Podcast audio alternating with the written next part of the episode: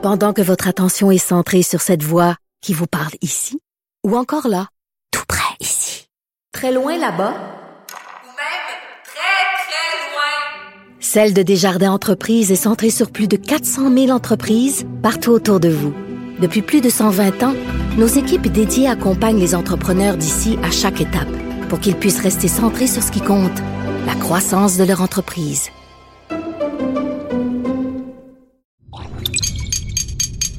Cube Radio.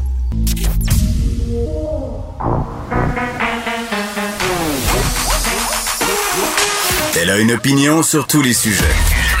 Pour elle, toutes les questions peuvent être posées. Geneviève Peterson. Cube, Radio. Salut tout le monde, j'espère que vous allez bien. Hey, on entrevoit l'avenir avec moins de pessimisme. Il y a des gens qui m'ont trouvé pessimiste hier avec mes, mes commentaires euh, sur les restaurants.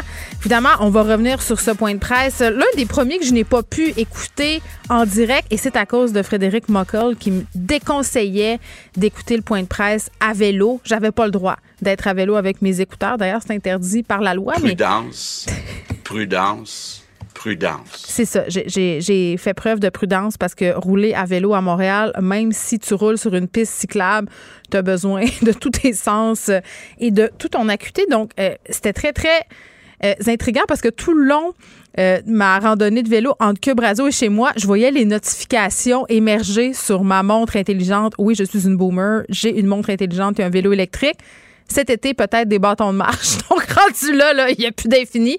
Je me suis complètement euh, matantisée. Je suis une matante radicale désormais. Euh, mais tout ça pour dire que je voyais rentrer et les notifications et les messages sur Facebook et sur Instagram de mes amis qui m'écrivaient Yes! Party! Petit party! On va pouvoir se voir. Et je comprenais absolument rien de ce qui était en train de se passer. Euh, on a fait beaucoup d'annonces hier. Il y avait beaucoup de dates parce que c'est un déconfinement graduel, comme on nous l'avait annoncé et il y avait un petit peu de confusion quand même parce que c'était beaucoup d'infos. Je voyais passer des messages hier soir sur les médias sociaux, notamment euh, sur les rassemblements euh, concernant les terrains privés. Là. Ça n'avait pas l'air trop, trop clair. Mais bon, euh, sachez qu'à compter du 28 mai, il n'y a plus de couvre-feu. On ouvre les terrasses à l'extérieur des restos. On permet les rassemblements extérieurs sur les terrains privés. Et c'est là où la confusion était, je pense, peut-être un petit peu là. Voici ce qu'on va avoir le droit de faire on peut réunir des occupants de deux résidences uniquement ou un maximum de huit personnes provenant de résidences euh, différentes.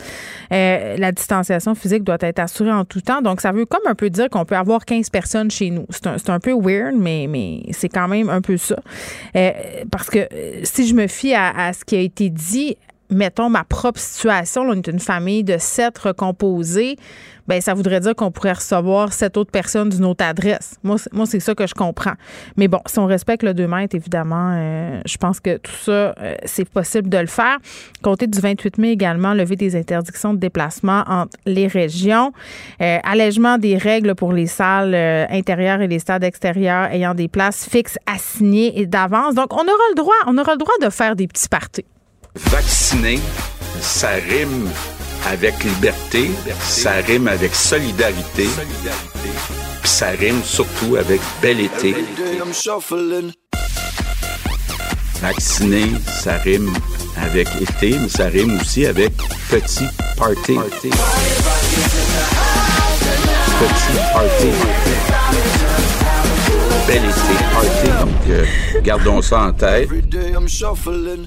Sébastien est en feu. Sérieusement, je m'ennuie des points de presse euh, et de Monsieur Legault qui parle comme dans une fable de La Fontaine. Tu sais, avec des rimes, là. Je me demande qui écrit ces discours. Je sens vraiment qu'il essaie de nous donner euh, des citations possibles à nous, les médias. Un petit peu de cabotinage ici, mais en tout cas, ça donne des bonnes tonnes et on est bien content de pouvoir faire des petits parties. Puis, je veux parler un peu du monde de la restauration parce qu'on on se le dit depuis quelques jours, là, on a l'impression de ne pas être entendu hier que le gouvernement prenne la peine de dire ben on pense pas que les terrasses d'ouvrir seulement les terrasses c'est viable pour certains restaurateurs. Donc on vous entend euh, et on décide que dès le 11 juin là ouverture des terrasses extérieures euh, des bars. Mais évidemment il faut il faut qu'on change de couleur parce que la façon de faire, là, gestion par code de couleur des régions selon la situation épidémiologique, c'est ça qui va faire foi de tout. Et si on se fie à ce qui nous a été dit, d'ici la fin mai, il y a une bonne partie du Québec qui devrait passer en zone orange, zone jaune, puis même au début juin, là, en zone verte. Euh, donc, à compter du 11 juin, terrasse extérieure, bar, euh, puis si on passe en zone orange et en zone jaune, on pourra rouvrir les salles à manger. Sport et loisirs aussi supervisés à l'extérieur. Et 25 juin, on ouvre les camps de jour, on ouvre les camps de vacances, a des activités, des événements publics, on allège euh, les exigences sur le port du masque, la distanciation, distanciation pardon, sociale pour les rassemblements pour les gens qui ont eu deux doses de vaccin. Et par rapport à tout ça, on devancerait euh, les deux doses de vaccin. Et fin août, parce que là, moi, je comprends qu'on a beaucoup mis l'accent sur les petits parties, mais, moi, ce qui m'a vraiment marqué, c'est l'allègement du port du masque. on nous annonce possiblement qu'à la fin août, si tout va bien, si tout le monde a reçu ses deux doses, pourrait laisser tomber le port du masque à l'intérieur. Je sais pas comment je vais gérer ça. Est-ce que j'aurai une petite, euh, une petite, une suée d'angoisse euh, de me pointer dans un centre d'achat? Non masqué? On verra. Ça sera une adaptation. Il y a peut-être des gens qui vont souffrir de confinement blues. D'ailleurs, on va en parler un peu plus tard à l'émission de ce sujet-là avec une psy. Mais tout de suite, parce que je veux qu'on parle euh, du déconfinement dans son angle économique. Qu'est-ce que ça va signifier, ces annonces-là, pour la santé économique du Québec, la reprise économique partout, mais aussi au centre-ville de Montréal. On est avec Fabien Major, qui est planificateur financier et associé principal de Major Gestion Privée à Santé. Monsieur Major, bonjour. Bonjour Geneviève. Bon, écoutez, la première question que je me pose, puis je pense que c'est tentant de le faire, est-ce que les gens vont, vont partir en fou et dépenser tout leur argent à compter du 28 mai? Ça, c'est bien impossible. J'ai été crampé récemment en voyant une analyse économique des, perspectives pour l'année 2021 où on prévoyait de Summer of Love, l'été de l'amour comme impact possible au niveau économique en Amérique du Nord, où il y aurait des rassemblements de toutes sortes et finalement on rattraperait le temps perdu avec euh, des dépenses faramineuses euh, chez les traiteurs, dans les salles de réception, etc. Ben, c'est une possibilité, oui. Ben, ben, oui, puis j'ai l'impression aussi euh, que les gens ont, beaucoup économisé pendant la pandémie. Puis ça, je, veux savoir, Fabien, est-ce que c'est juste une impression ou c'est vraiment réel? Parce que je suis quand même euh, prise avec l'idée que c'est pas si vrai que ça. Je pense qu'on a fait des petites dépenses pandémiques en ligne pas mal. Ouais, ben c'est pas euh, une impression, c'est vraiment la réalité. Le taux d'épargne en ce moment est d'à peu près de 15% mais historiquement, c'est pas très élevé. Au, niveau du Québec, là, euh, c'est peut-être 3, 4, 5% mais euh, d'avoir un taux d'épargne de 15 en général, les, les gens ont un, épargne, ont un coussin là, euh, dans le compte de banque mm. qui avoisine les 6 000 Mais c'est toutes personnes confondues, y compris les bébés et les personnes âgées. Là.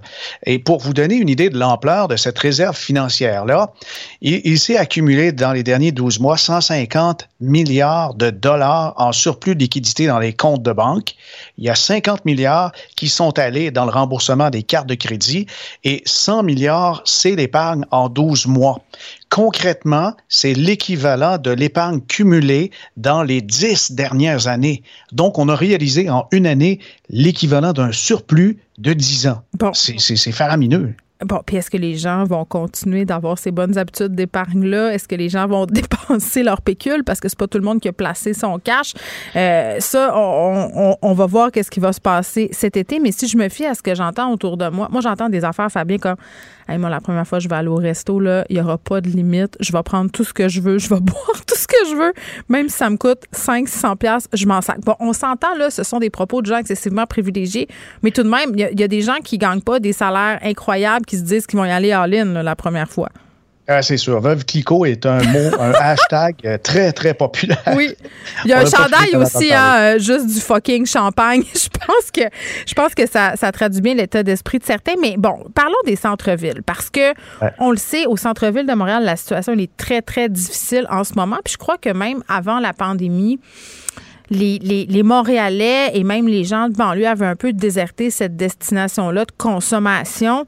Là, euh, ce qu'on voit, c'est que les commerçants des centres-villes, puis du centre-ville de Montréal en particulier, misent sur la fin du télétravail. Mhm. Est-ce qu'ils rêvent en couleur? Non, je pense pas. Euh, mais euh, surtout, c'est étroitement relié, je pense, le regain du centre-ville au euh, départ du, tourisme, en fait, au retour des touristes. Parce que si les frontières s'ouvrent, bien sûr, on verra probablement du tourisme américain, du tourisme européen, et puis les gens des régions vont visiter, par exemple, le vieux port. Parce que le vieux port, là, on, peut distinguer le centre-ville puis le vieux port parce que le vieux port est nettement un attrait estival incroyable. Il y a de l'animation de toutes sortes, mais c'est agréable de se promener euh, dans, dans, le centre-ville, aux abords du vieux port et tout. Mais je pense qu'effectivement, on, on, va sourire davantage et les chiffres peuvent être étonnants. Jusqu'à maintenant, on prévoit une croissance euh, pour les prochains 12 mois de quelque chose comme 6,5% du PIB. Ça, c'est pour tout le pays. Mais le Québec, c'est très, très bien sorti de la crise de la pandémie en fonction d'une économie très résiliente. On a beaucoup de PME et les PME, dans justement le début d'un nouveau cycle économique, mm. c'est favorisé parce que les PME, elles sont euh, très souples au, au niveau euh, de leur capacité de s'adapter à de nouvelles réalités. Et puis, bien sûr, on va répondre à la demande. Tu me parles des PME, mais je voyais euh, des propriétaires de grandes chaînes s'exprimer dans différents médias. Là, je pense entre autres euh, euh, à la vie en rose. Pour ces grandes bannières-là, -là, c'est excessivement difficile. Moi, je vois mal comment on va ramener les... Parce que oui, il y a le tourisme l'été, puis encore faudrait-il se, pencher sur quand est-ce qu'ils vont revenir, les touristes, ah. véritablement. mais les Montréalais, les gens qui habitent en banlieue, ceux qui font vivre le centre-ville au jour le jour, Fabien, là, on a perdu nos habitudes. Puis je ne sais pas, parce que c'est la même affaire à Calgary, à Vancouver, à Toronto une espèce de phénomène du trou de beigne. Là. Les familles s'en vont de Montréal, on le sait. Le concept de centre-ville tel qu'on l'a connu, à mon sens, est peut-être un peu dépassé. Oui, ils sont certainement tous les centres-villes dans, un carrefour historique de décision. Et euh, les municipalités auront des défis puisque c'est un défi financier aussi parce qu'il y a de la taxation avec ça. Il y a de plus en plus de locaux de libre et puis il y a même des, des, faillites de toutes sortes. Ça fait des entrées d'argent de moins pour les municipalités qui ne pourront pas réinjecter dans les parcs puis dans le divertissement, autant pour le tourisme que pour les citoyens. Euh, c'est un défi immense. On ne le sait pas. En fait, c'est ça la grande réponse si les gens vont revenir dans les, centres-villes. Dans les tours.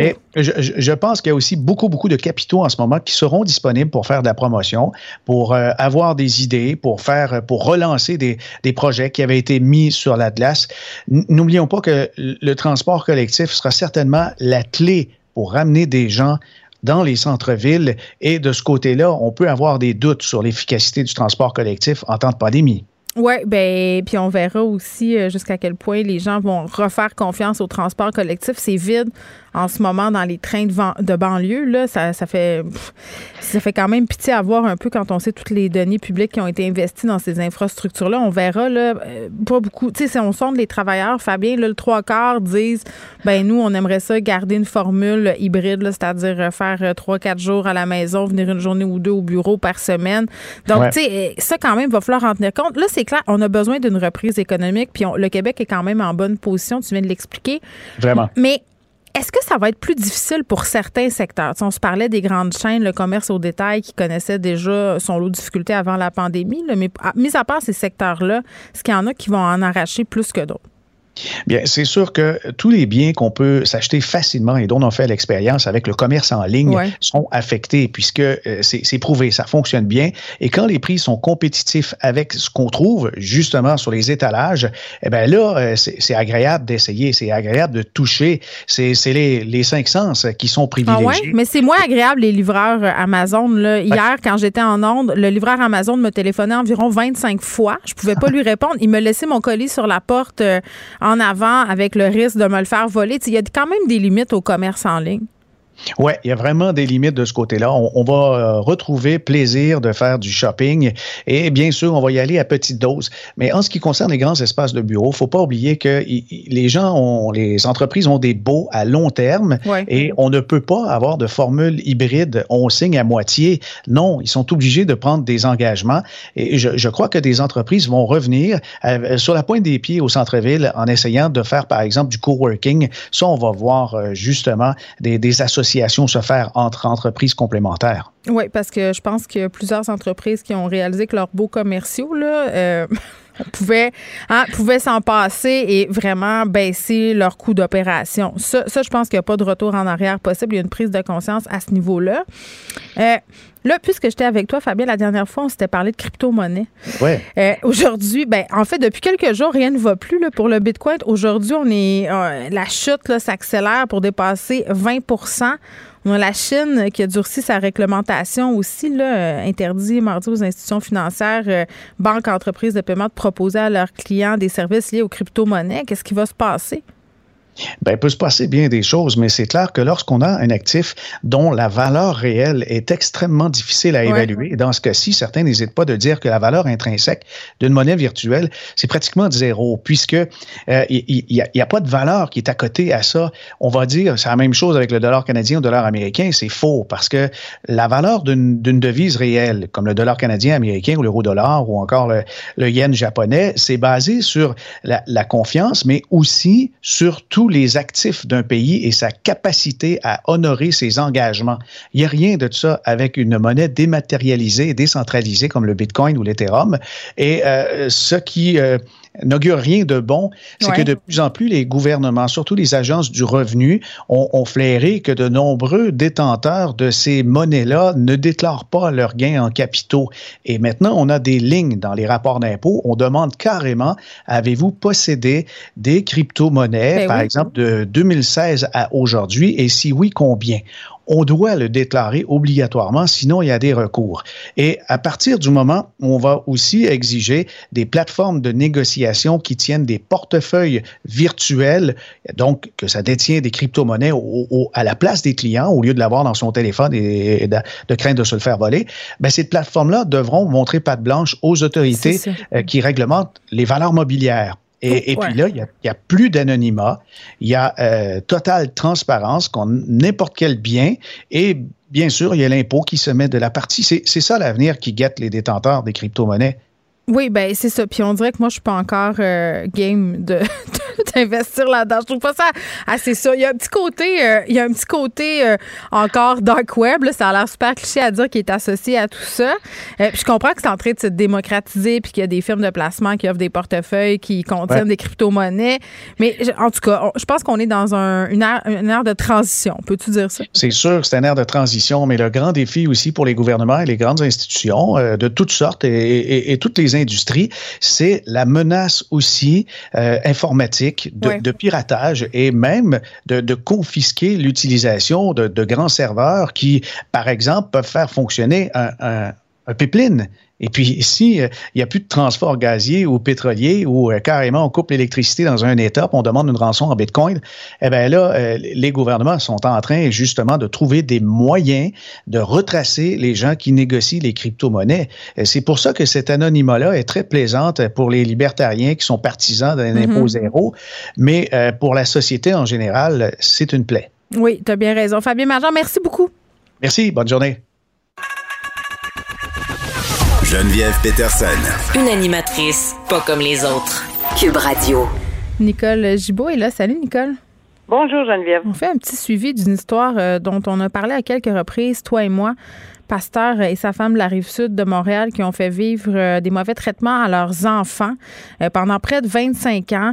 Les mauvais traitements comme euh, battre un enfant avec une ceinture, de l'humiliation psychologique. Puis on, avait discuté ensemble des témoignages vraiment très, très éloquents de ces, ces enfants-là et aussi du fait que ces deux personnes-là étaient intimement convaincues que c'était la façon d'éduquer leurs enfants. Par ailleurs, ce pasteur-là enseignait, si on veut, ses méthodes euh, éducatives à ses ouailles, donc vraiment avait l'intime conviction que c'était la chose à faire. Euh, la femme s'était montrée, euh, j'ai envie de dire, semi-repentante parce qu'on avait quand même eu des, des, extraits où elle, disait que finalement, elle n'aurait jamais pensé, elle, poursuivre ses parents pour ça, là, comme si elle comprenait pas ce qui était en train de se passer. mais là, ils vont se ramasser en prison quand même 5 ans pour monsieur, 4 ans pour madame, si je ne m'abuse. La couronne qui réclamait 10 ans d'emprisonnement, mais on a, on a tenu compte du degré de culpabilité morale. Ironiquement, on en parlait hier de la culpabilité morale, mais moi, je ne sais pas si je les crois si euh, dans le sentiment de culpabilité morale que ça, à la lueur de ce qu'on a couvert ensemble.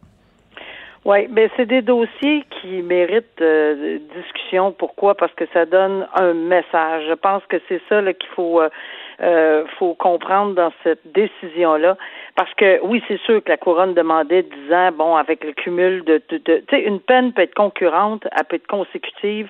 Il faut respecter certaines choses quand on donne une peine, même si on a envie euh, de donner parce que comme être humain, pas comme juge, là. Hmm. Comme être humain, on aurait envie de, parce qu'il y en avait quand même, euh, je, je l'ai la décision, il y a quand même presque une dizaine de chefs d'accusation chacun, où ils ont, chaque, chaque chef d'accusation pour chacun des accusés, pour monsieur et pour madame a été détaillé dans le jugement. Alors, il y a des peines de 18 mois, 18 mois, 30 mois, 6 hmm. mois, euh, on, alors, mais il y en a certaines qu'il faut regrouper parce que on ne peut pas, et ça serait cassé à court d'appel immédiatement. Les principes de droit sont très clairs là-dessus. Ah, ça, ça, tient ça tient compte d'un ensemble de circonstances, puis il faut, il faut absolument équilibrer tout ça. Donc, en bout de ligne, il y en a qui sont consécutives, ce qui fait un total pour monsieur de 5 ans, puis il y en a d'autres qui sont consécutives pour madame, ce qui fait un total de 4 ans. Mais ces gens-là n'ont aucun antécédent judiciaire. Je suis allée voir euh, rapidement les facteurs euh, atténuants il n'y en a pas vraiment. Là. Il y a trois facteurs atténuants dont le juge parle. Euh, le plaidoyer de culpabilité, puis bon, euh, OK, c'est parfait parce qu'on passe pas un long procès où on interroge, contre-interroge les enfants. Ça, en soi, c'est quelque chose d'extrêmement important. Faut, faut le prendre en considération. Euh, de faire revivre tout ça, le, le retraumatiser la, la, la, victime dans les circonstances, c'est pas c'est pris en considération comme facteur euh, atténuant, puis je, je, le comprends très bien.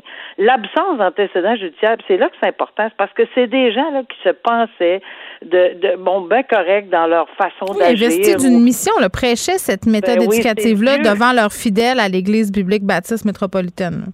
Oui, puis c'était au nom de Dieu. Je sais pas, il y avait eu un reportage là avec ouais. Poirier là, euh, où c'était allégué que c'était dans ces circonstances-là. Et évidemment, le risque de récidive est faible parce que dès qu'on les avait avisés, ils avaient arrêté ces traitements-là, mais ça a duré, mais ça a duré. Il y a il y a, il y a, il y a un des enfants, on, on, on l'a entendu, là, qui est majeur de toute évidence, qui s'est présenté devant la caméra. C'est c'est troublant d'entendre ça. Là. Il est tellement tellement bouleversé encore aujourd'hui. Il a été séquestré dans un garage pendant des semaines, euh, battu de façon quotidienne. Euh, tous les enfants, il y a deux enfants qui semblent ne, ne, ne pas suivre là, euh, le, le, reste. Au contraire, ils, ils, ont droit et qui supportent leurs parents. La seule chose, c'est que je trouve ça bien difficile pour le reste des sais, ça peut pas être. J'entendais certains commentaires. Vous connaissez pas l'histoire, exemple. Ben, ben, c'est parce que oui, on la connaît l'histoire. C'est dans un jugement de 26-30 pages. Euh, et, c'est sûr que c'est pas l'histoire que certaines personnes peut-être euh, qui, étaient à la caméra ce matin ne voulaient pas euh, accepter. Ça arrive, ce qu'on n'accepte pas. Mais ce qu'on remarque dans cette, décision-là, c'est que pour un an de différence, le juge n'a absolument pas cru la version euh, du, euh, du père en question. Puis tu sais, on disait que c'était deux procès différents. Ben, ça a duré plusieurs jours, les représentations sur sentence. C'est dans le même procès, là, mais je veux dire, deux étapes complètement différentes où, évidemment, la couronne euh, a mis euh, de l'avant tous les sévices. Euh, il fallait, il n'y a pas eu de procès, donc c'est long. Là. C'est comme si on faisait le procès, mais finalement, il n'y a pas d'interrogatoire, de contre-interrogatoire. Là. Et on étale tout ça, puis les gens ont témoigné, les, les pour leur défense, ben, pas pour leur défense, mais sur sentence, puis il faut que le juge fasse la part des choses, puis dire, écoutez, est-ce que je crois tout le détail donné, parce que les autres voulaient deux ans euh, moins un jour dans la collectivité, pas de prison, là, euh, c'est-à-dire pas de prison, oui de la prison, mais à la maison. Alors, le juge, je vais pas aller là-dedans, là, je, je, je, il aurait été, à mon avis, cassant d'appel immédiatement, parce qu'avec le genre de sévices, moi, je veux même pas relater, là, c'est terrible ce qu'on lit dans la décision, les sévices qu'ils ont subis, ces enfants-là, mm. de trois ans, à, il y en avait trois, quatre, cinq, six, en tout cas, de, de, de plusieurs années, pendant 25 ans. Alors, euh, je pense que c'est un message. Quelqu'un qui a aucun antécédent judiciaire, qui, a, qui, qui est pasteur, qui, qui, qui, qui, qui, a évidemment une figure d'autorité, mm et qui écope de cinq ans. C'est l'université totale, c'est la maîtrise et le doctorat là, pour cette, cette, au niveau de la, euh, du système de, de la prison, tu veux dire? là. Ben oui, hey, quelqu'un qui s'en va euh, en prison pénitencier pour la première fois de sa vie euh, avec ce genre de dossier-là. Euh, il doit, puis, puis il y a une mm. condition, il a essayé, les deux, pas qui ont essayé, ils ont dévoilé des conditions de, de santé, ce qui n'a pas ébranlé le juge du tout. Mais du tout. Ben, et puis avec, avec raison, là, j'ai, j'ai... il y aura amplement le temps de penser euh, à Dieu. Hein? Disons ça. Parce que, il va y avoir des opérations et tout ça. Puis ça, je tiens à le dire, parce que les gens, souvent, me le, on me le plaidait aussi. Ben, il, il va y avoir une opération pour les hanches, les pieds, les genoux, les jambes, les ci, les mm. ça. Ben oui, le système carcéral, ils ont de très bons fourgons pour les amener à l'hôpital puis les ramener de l'hôpital. Et c'est fait dans la dignité. Il n'y a, pas de problème avec ça. C'est vraiment dans des cas exceptionnels en fin de vie. Euh, des fois que c'est pris en considération, mais euh, et de plus on a voulu dire que c'était tellement médiatisé, ils ont déjà payé le prix d'une peine euh, sévère parce que c'est beaucoup médiatisé. Hmm. Je suis tellement contente quand j'entends les, juges dire régulièrement, ben, regardez là, la justice elle est publique, vos gestes, il faut et vous les assumez publiquement et les conséquences également. Puis il y a pas de, c'est pas un bashing de, de, de, de quiconque. C'est une, une un droit de, de, de, que les gens ont de savoir. Euh, c'est public et qu'est-ce qu'ils ont fait, puis pourquoi, puis comment, puis les décisions? Alors voilà, à moins évidemment d'un huis clos ordonné euh, ou d'une ordonnance de non-publication sur certains faits, comme il y a eu ici, puis on n'en parle pas. Bon, quatre ans pour la dame en question, cinq ans pour ce pasteur de la Rive-Sud de Montréal qui euh, bon, fait la promotion d'une éducation basée sur les mauvais traitements envers les enfants. Euh, on parle d'une opération majeure au Saguenay-Lac-Saint-Jean, euh, l'escouade régionale mixte qui a démantelé un important réseau de trafic de drogue associé à un groupe de moteurs. Euh, plusieurs personnes qui ont été arrêtées, le 17 suspects qui sont âgés entre 21 et 54 ans. Euh, puis quand même, là, euh, c'est une opération qui, durait depuis plusieurs mois. Nicole, là, pendant ces mois-là, les policiers ont saisi des véhicules, 9 kilos de cocaïne, 7000 comprimés de méthamphétamine, des médicaments sous ordonnance, des armes. C'est vraiment dans une optique d'un beau ménage. Oui, puis c'est important. Puis je pense que c'est ce genre de frappe-là, euh, c'est important qu'on les publicise également, qu'on qu'on voit ce que ça donne, parce que c'est un travail ardu combiné, parce que le, euh, évidemment, on sait que c'est une équipe, euh, une escouade mixte, oui, oui. régionale mixte. Alors, et, c'est important de voir que tout le monde dans cette opération-là s'est donné la main pour en arriver à cette conclusion-là. Et oui, encore une fois, c'est important de le publiciser, c'est important de le médiatiser, c'est important de montrer que euh, il y a des frappes dans des réseaux de trafiquants de stupéfiants, que qu'on ait 20 ans ou 50 ou 75, euh, lorsqu'on accepte de, de, participer à ce genre d'infraction-là, euh, il va s'en suivre des, des peines peut-être pas la même chose pour tout le mm. monde, parce que c'est là qu'on va voir que la responsabilité criminelle, puis on en parlait tantôt, c'est pas toujours la même chose pour tout le monde. Il y en a un qui a passé peut-être un, une enveloppe de quelque chose, mais l'autre a passé euh, 8 kilos. Là. On parle pas de la même chose. Alors, c'est sûr que ça va être à chaque cas, dans, si c'est mm. Ils sont pas trouvés coupables encore, mais pour avoir euh, euh, fait un gros procès de trafic et de stupéfiants en fin de carrière, euh, c'est complexe. C'est extrêmement complexe, des milliers de, de souvent de, de, de bon, d'enquête, pas des d'enquête, mais de, Des heures, des heures d'enquête, euh, de, la, de la ramasser de la preuve. Ça. Et, et, de peaufiner tout ça, de mettre ça ensemble. Mm. Il y a beaucoup de travail qui, est, effectué dans un dossier comme ça. Puis, ben, ça porte fruit. Ça va donner un gros coup on ne sait pas ce qui va arriver en bout de ligne parce qu'ils sont tous et toutes présumés innocents, mais au moins, non, non, mais, ben oui. Euh, on le sait, on le sait, et on, on puis je, quand ils seront trouvés coupables, on en reparlera d'un autre T'as raison. Tu sais quoi, euh, tu me parlais euh, des, milliers d'heures que ça prend et, et, du fait que souvent, euh, quand tu vends de la drogue, tu te fais pogner. la balado Narcos PQ là, qui a été faite par Félix Séguin et Brigitte Noël ici, c'est vraiment intéressant. On réussit à parler des trafiquants de drogue. Puis moi, il y a un épisode en particulier qui m'avait marqué. C'est un trafiquant de drogue qui sortait de prison et qui disait il y a une chose que il y a une chose dont tu es certain quand tu fais du trafic de stupéfiants, c'est que tu vas te faire pogner. Tu sais juste pas quand c'est quelque chose. Mais c'est vrai. Puis ils le font quand même à cause de la pas du gain. Oui, mais il y en a encore qui rêvent en couleur. Il n'y a qu'une petite fois. Il n'y a qu'une petite dernière. Ouais, ah, mais... Il n'y a qu'une petite dernière. Alors, c'est souvent la petite dernière où, puis, puis, où on passe pas plus loin que notre nez, là. Hmm. Mais c'est vrai, c'est dans un contexte. Parce que ça fait.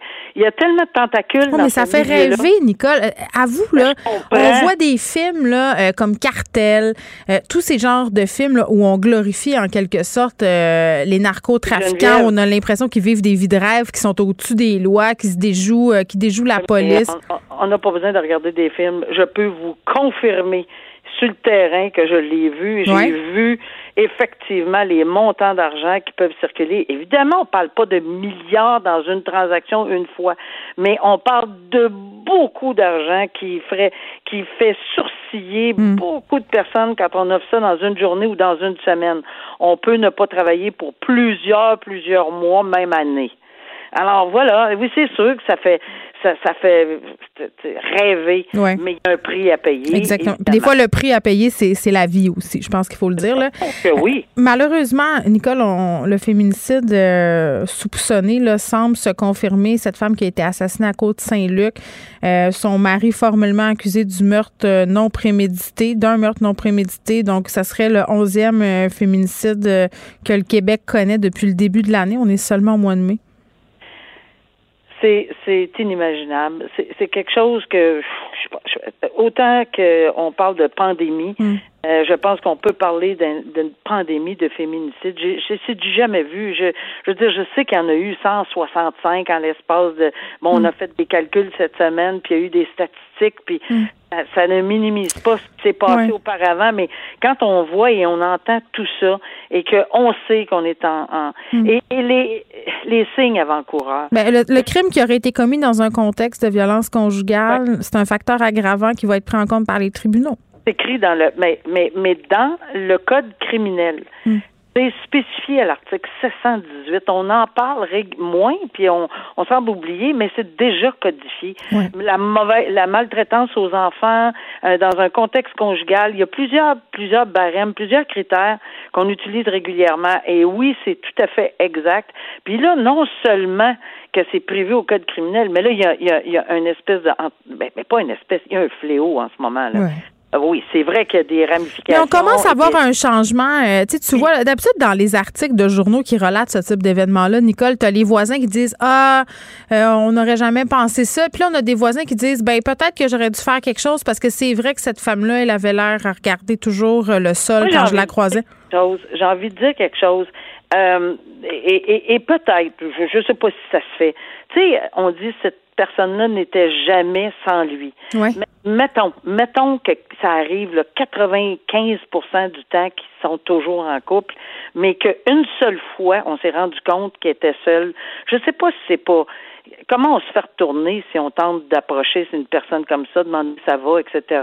Ou euh, tu sais, euh, je ne sais pas. Mais ils sont tellement dans la peur bien souvent que, que je pense que c'est très très compliqué de les approcher. Je me connais là, je me connais là, je, je, je tenterai une petite approche, mais ça, ça veut pas dire que je serais poursuivie avec une brique pain fanale.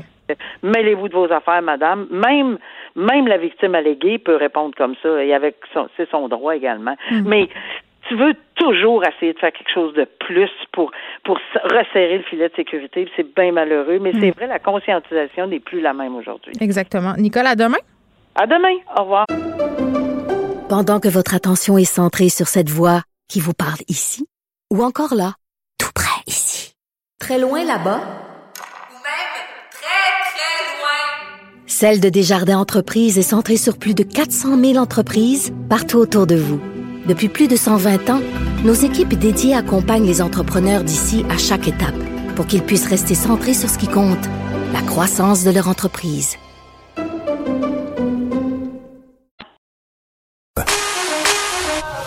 Pour elle, une question sans réponse n'est pas une réponse.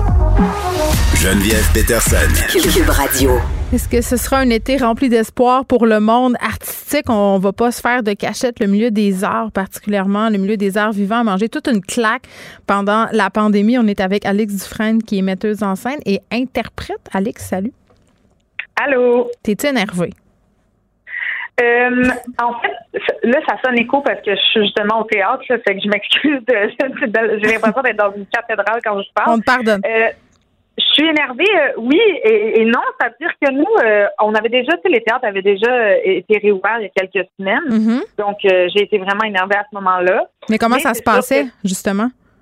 Ben, c'est sûr que tout le yo-yo qu'il y a eu d'ouvrir, fermer, ouvrir, fermer, parce que hein, on s'est fait ouvrir, fermer une coupe de fois, ça nous a un peu mis sur la défensive. Donc, on ouvre avec précaution. comme les mesures de distanciation sociale doivent être respectées dans les théâtres, tout le monde porte des masques.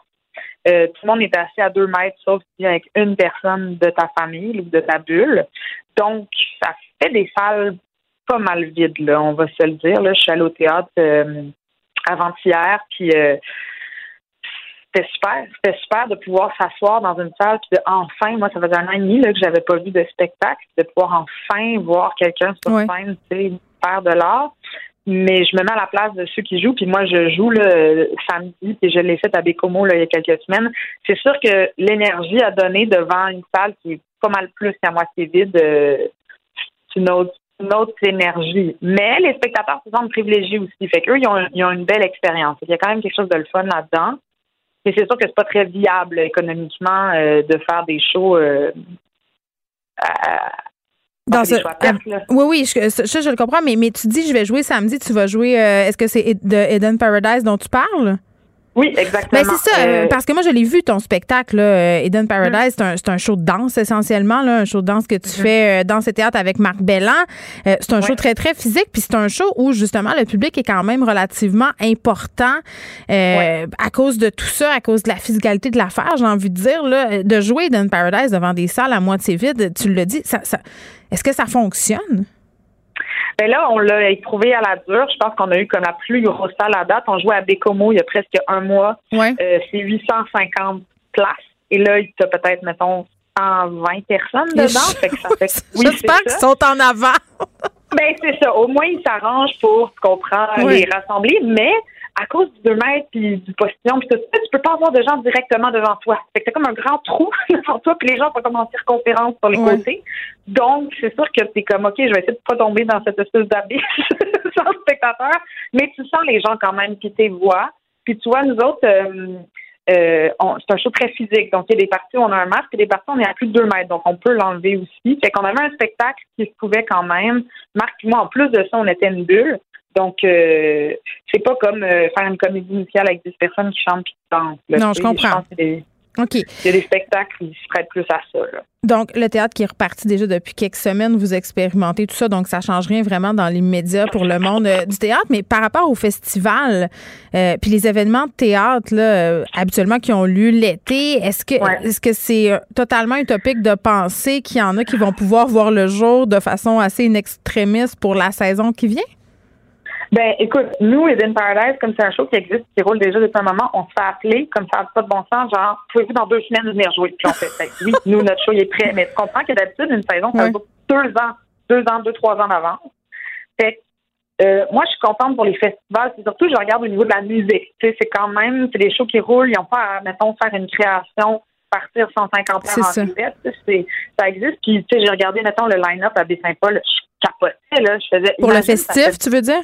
Mais oui, ça fait quasiment deux ans qu'on est dans nos grottes, puis là, tout d'un coup, tu pars, tu peux voir tous ces artistes-là au, dans, au même endroit. C'était comme, j'ai fait, aïe, ça va être une renaissance extraordinaire. En même temps, euh, eux, ils essayent d'étaler, hein, ils vont étaler les heures, ils vont étaler les lieux dans la ville pour éviter mm-hmm. que ce soit comme le mosh pit de la COVID, mais c'est sûr que de pouvoir réouvrir les festivals de musique, c'est peut-être plus facile que les festivals de théâtre. Je te donne l'exemple du, du FTA, Festival de France-Amérique qui est le plus gros festival de théâtre en Amérique du Nord, ben eux, ils ont décidé d'aller avec la saison en présentiel. Donc, ils ont fait un gros pari, là, parce que c'est le 28 mai jusqu'au 5 juin. Et c'est un festival international. Mais là, hein, tu peux pas inviter d'artistes de l'international. Donc, ce sont tous des artistes québécois et québécois qui vont mm. jouer en présentiel. Mais il faut que Montréal vire au orange d'ici là. là. C'est ça qui va arriver, fort probablement. Mais, mais c'est vrai que c'est un pari. C'est un pari. Puis, tu vois, le OFTA, c'est le Off Festival du FTA eux ont décidé de tout annuler et de ne faire que euh, de, du show à distance. Donc, il n'y aura hmm. rien en présentiel au FPA. Fait les gens prennent des décisions, ils, font des paris, puis, tu sais, je parle aux directrices et aux directeurs artistiques des théâtres, sont brûlés. Ça fait un an et demi qu'ils font des plans, plan B, plan C, plan D. Le hmm. théâtre ouvre. Yes, OK, mais là, tu peux juste avoir 100 personnes. OK, on s'ajuste. Il faut que ce soit sécuritaire. Parfait. Oups, les interprètes sur scène.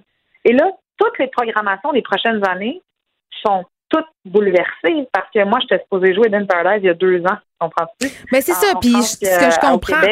oui, puis ce que je comprends, Alex, excuse-moi de t'interrompre, mais, mais c'est qu'en fait, en ce moment, il y a comme deux classes d'artistes. Ceux qui avaient déjà du matériel vont bien s'en sortir parce que, bon, matériel étant prêt, tu peux y aller, mais pour ceux qui étaient en création, dont les projets ont été avortés pendant la pandémie, pour eux, ça sera beaucoup plus compliqué. Ça repousse, comme on, dirait, encore plus leur échéance de, de se retrouver sur les planches, là. Oui et non, c'est-à-dire que c'est vrai qu'on pourrait penser que vu que tu as un show déjà prêt dans ta valise, tu vas être léger sur les autres, mais c'est pas nécessairement comme ça que ça marche. Okay. on fait des subventions. Les subventions, c'est de l'argent public, hein, c'est le c'est les c'est nos taxes qui payent pour ça. Et donc, euh, des subventions pour créer un spectacle doivent être, si elles ont été commencées à dépenser, doivent mener à un spectacle. Donc là, le programmateur va dire, ben vous, vous êtes en chantier de création, votre show n'est pas fini, hmm. mais vous avez été subventionné, je vous fais une place pour présenter. Vous, votre show, il est déjà fait, vous l'avez déjà joué, ben malheureusement, on va annuler votre spectacle et mettre quelqu'un qui est en chantier depuis deux ans là-dessus. Tu comprends? C'est vraiment au cas par cas. C'est ultra difficile. Euh, nous, on a un show qui est déjà fait, mais mettons au Centre national des arts, il a été annulé. On ne le reportera pas parce qu'il y a des nouveaux directeurs artistiques qui rentrent. Donc, c'est pas parce que tu as un show de fête que c'est réglé, c'est pas parce que ton show t'a arrêté au milieu de ta création que tu ne verras pas le jour. Je comprends qu'il n'y a rien qui est réglé finalement, puis qu'on est encore quand même devant beaucoup d'incertitudes. Mais bon, nous, les gens de la culture, on est habitués à ça, l'incertitude. Euh, je, Mettons là sur une note positive, puis peut-être que je suis en train de rêver en couleur, mais on en a déjà parlé, euh, toi et moi, du fait que pendant la pandémie, on s'était rendu compte à quel point l'art, la culture, c'était important dans nos vies parce qu'on était pognés chez nous, puis qu'est-ce qu'on a consommé de la culture. OK, on n'a peut-être pas consommé du théâtre, encore que pour les diffusions, ben, les diffusions de Télé-Québec a fait euh, des pièces à la télévision, les captations, ça a eu, ça a eu un, succès absolument phénoménal. Ah est-ce que tu penses euh, que la culture va avoir bénéficié euh, au plan symbolique de la pandémie? C'est-à-dire que ça lui aurait redonné ses lettres de noblesse au sein de la population? Ben, j'espère que oui. Les théâtres sont bouqués, bouqués, bouqués. C'est sûr qu'il y a beaucoup moins de place. Ça diminue les possibilités, mais hmm. les gens veulent y aller. Là. Les gens avaient hâte. Euh, on se fait rajouter des supplémentaires, tout ça. Mais moi, ça m'a beaucoup heurté la pandémie parce que ça prouvait à quel point, jusqu'à peut-être aujourd'hui, peut-être que je suis trop optimiste, mais que jusqu'à aujourd'hui, la place qu'on faisait à l'art dans notre société, dans notre espace politique, était très peu considérée. Euh, mais c'est-à-dire, on aime l'art, mais on veut que l'art soit gratis. Je, pense que c'est ça l'affaire. On veut que l'art soit gratis, puis euh, on veut, euh, on pense que les artistes vivent d'amour et d'eau fraîche, alors que non, c'est pas du tout le cas. Puis on pense que les artistes sont tous des vedettes de la télé, ce qui est pas du tout le cas. Je pense aussi qu'on pense que les, qu'être un artiste, c'est pas un métier.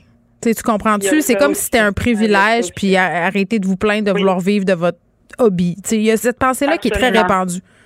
Oui, c'est vrai. Puis en même temps, qu'est-ce que tu vas écouter comme musique, comme télésérie? Ben, qu'est-ce que tu vas aller voir comme concert? Il y a des gens qui font ce sacrifice-là parce que c'est un sacrifice. de dire, OK, ben, je vais mener une vie euh, euh, de précarité pour pouvoir faire mon art, mais c'est pas juste un privilège. Alors, tu le partages avec des gens qui en profitent. C'est que j'aimerais que les gens se disent, hey, l'art m'a sauvé une partie de mon humanité, du moins pendant la pandémie. Considérons-le de manière politique. Euh, en théâtre, les subventions n'ont pas augmenté depuis très longtemps et mm. le coût de la vie, lui, a augmenté. Donc, je regarde des petites compagnies en ce moment qui me disent, ben là, Alex, les subventions qu'on avait pour nous faire tenir à flot pendant la pandémie commencent à diminuer. Et mm. nous, on n'a pas plus de sous parce que nos spectacles sont pas encore joués ou quand ils le sont, c'est à, à grande, grande perte. Donc, j'espère que là, ils n'oublieront pas que les artistes ont pas là, se remettre de cette pandémie-là. Ben, on verra, là, il va y avoir un point de presse euh, de la ministre du Tourisme, Caroline Proux, ministre de la Culture aussi, Nathalie Roy, aux alentours euh, de 15 heures. Je pense qu'il euh, sera davantage question des festivals puis des événements là, qui vont pouvoir avoir lieu cet été. Mais, tu sais, Nathalie Roy, qui, qui souvent, bon, on se déchire la chemise sur les médias sociaux en disant que la culture, c'est important, investissements majeurs quand même qui ont été faits pendant la pandémie au mm-hmm. niveau culturel, mais j'ai l'impression que c'est pas encore assez. Mais, mais c'est c'est difficile de faire rentrer dans la tête des gens d'investir des millions de dollars dans la culture quand on a l'impression que tout le reste s'écroule. C'est ça qu'il faut trouver. Il faut trouver une façon de, rendre les gens fiers des productions euh, culturelles québécoises. C'est là-dessus que le gouvernement devrait travailler en, parallèle à tout ça, je crois. Oui, le rayonnement est super important. Ça. on a, mettons, si on, prend l'exemple juste de Netflix, parce qu'on le regarde tous, ben, il y a des séries québécoises des films québécois qui arrivent sur Netflix. C'est ça, ça fait partie de notre rayonnement. Puis qu'on soit pour ou contre Netflix, l'idée, c'est de juste dire soyons fiers de ça. Ça a été mm. beaucoup coupé les tournées à l'international du Québec, mais ce qui faisait rayonner le Québec, c'était Marie Chouinard, c'était le Human Step. Mais Robert Lepage. Euh, Robert Lepage complètement. Et donc, ce soutien à la tournée-là, ça, ça montre notre fierté. On est vraiment province. Ça fait pas longtemps qu'on existe comme mm. pays, Canada, puis on a déjà toute cette puissance créative-là extraordinaire. Des Denis Villeneuve. Euh, donc, tu sais, il faut regarder aussi qu'on on est extraordinairement créatif et talentueux au Québec, puis je trouve pas qu'on est assez fiers de ça. C'est vrai. Et aussi, l'argent qui va en santé, c'est pas l'argent qui va en culture. Fait quand on donne de l'argent aux projets, parce qu'attention, on subventionne pas les artistes, on subventionne les projets et on subventionne les spectateurs pour que le billet coûte moins cher. On n'est pas en train d'enlever des inhalateurs dans un hôpital. C'est deux enveloppes différentes. c'est vrai. Non, mais c'est vrai, mais c'est dur à imaginer. Puis même moi, comme artiste, je me disais, ben là, c'est une pandémie, les gens crèvent, on va pas. Euh, on va pas subventionner des résidences de création pour que les artistes puissent continuer à faire des affaires, mais c'est pas les mêmes enveloppes, c'est pas les mêmes budgets. Ben c'est vrai. Je pense qu'il faut pas perdre ça de vue. Il faut pas perdre de vue non plus la question de notre identité nationale là-dedans. Alex Dufresne, merci beaucoup. Merci.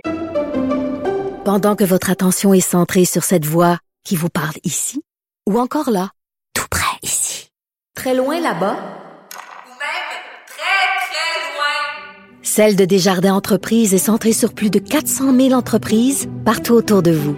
Depuis plus de 120 ans, nos équipes dédiées accompagnent les entrepreneurs d'ici à chaque étape pour qu'ils puissent rester centrés sur ce qui compte, la croissance de leur entreprise.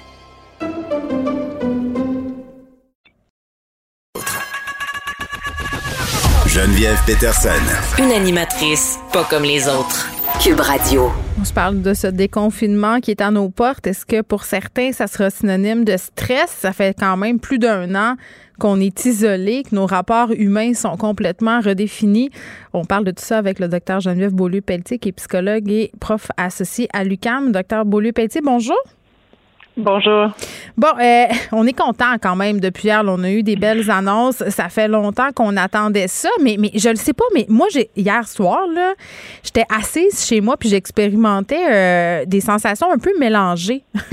Pour hmm. vrai, là, je me disais, OK, c'est vraiment cool. On déconfine, on attend ça depuis longtemps. En même temps, ça me fait un peu peur. Puis ce qui me fait peur, c'est pas le virus en tant que tel, c'est de recommencer tous ces rapports humains. Est-ce que c'est normal d'avoir peur de la reprise de la vie normale? Ben oui, c'est normal. Ça fait, j'avais dit, ça fait plus d'un an qu'on vit dans une autre réalité. Pendant plus d'un an, on a appris des nouvelles façons d'agir, de réagir. On a créé des nouvelles représentations mentales qu'on appelle des nouvelles images dans notre tête de, par exemple, contacts sociaux égale risque ou contacts sociaux égale distance. Donc, tout ça s'imprime avec le temps. Et là, maintenant, ben, c'est le temps de, dirais, déconstruire ça en apprenant, en réapprenant mm. des nouvelles images. Alors, c'est un processus, là. On est vraiment dans un processus d'apprentissage en ce moment. Alors, oui, c'est normal. Oui, puis, tu sais, on, parle souvent du nouveau normal puis du retour à la normalité. Mais, mais ce qu'on trouvait absolument incroyable de vivre, là, il y a encore quelques mois, c'est devenu ça, notre nouveau normal. Puis, puis, il y a des gens qui l'apprécient, ce nouveau normal-là aussi, tu sais. Ben oui, en, fait, les, rapports sociaux en soi, c'est pas si simple. Hein? Donc, il y a souvent une bonne dose ben, d'anxiété ou certains malaises. Tu sais, c'est quand même exigeant les relations interpersonnelles. Hum. Donc, euh, on, à certains moments, bon, c'est sûr que ça a été difficile, puis ça l'est encore, justement d'être dans cette distance-là.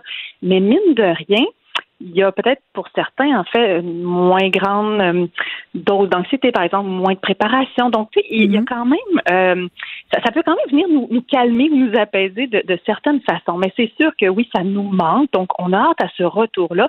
Mais c'est pas parce qu'on lève le déconfinement que du jour au lendemain, on est prêt à se remettre dans le bain euh, comme si de rien n'était. C'est pas vrai. Il s'est, il s'est passé quelque chose. Alors, on peut pas faire comme si de mm-hmm. rien n'était on doit se laisser cette opportunité-là de tranquillement chacun à notre rythme. Ça, c'est vraiment important de le comprendre.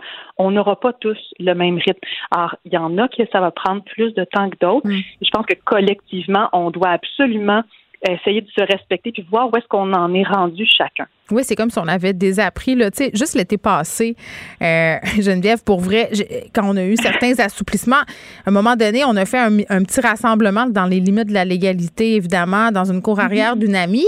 Euh, puis à la fin de la soirée, j'étais brûlée. on dirait que mon cerveau était plus capable d'avoir des conversations à plusieurs. Ben, ben, c'est exigeant, c'est exigeant.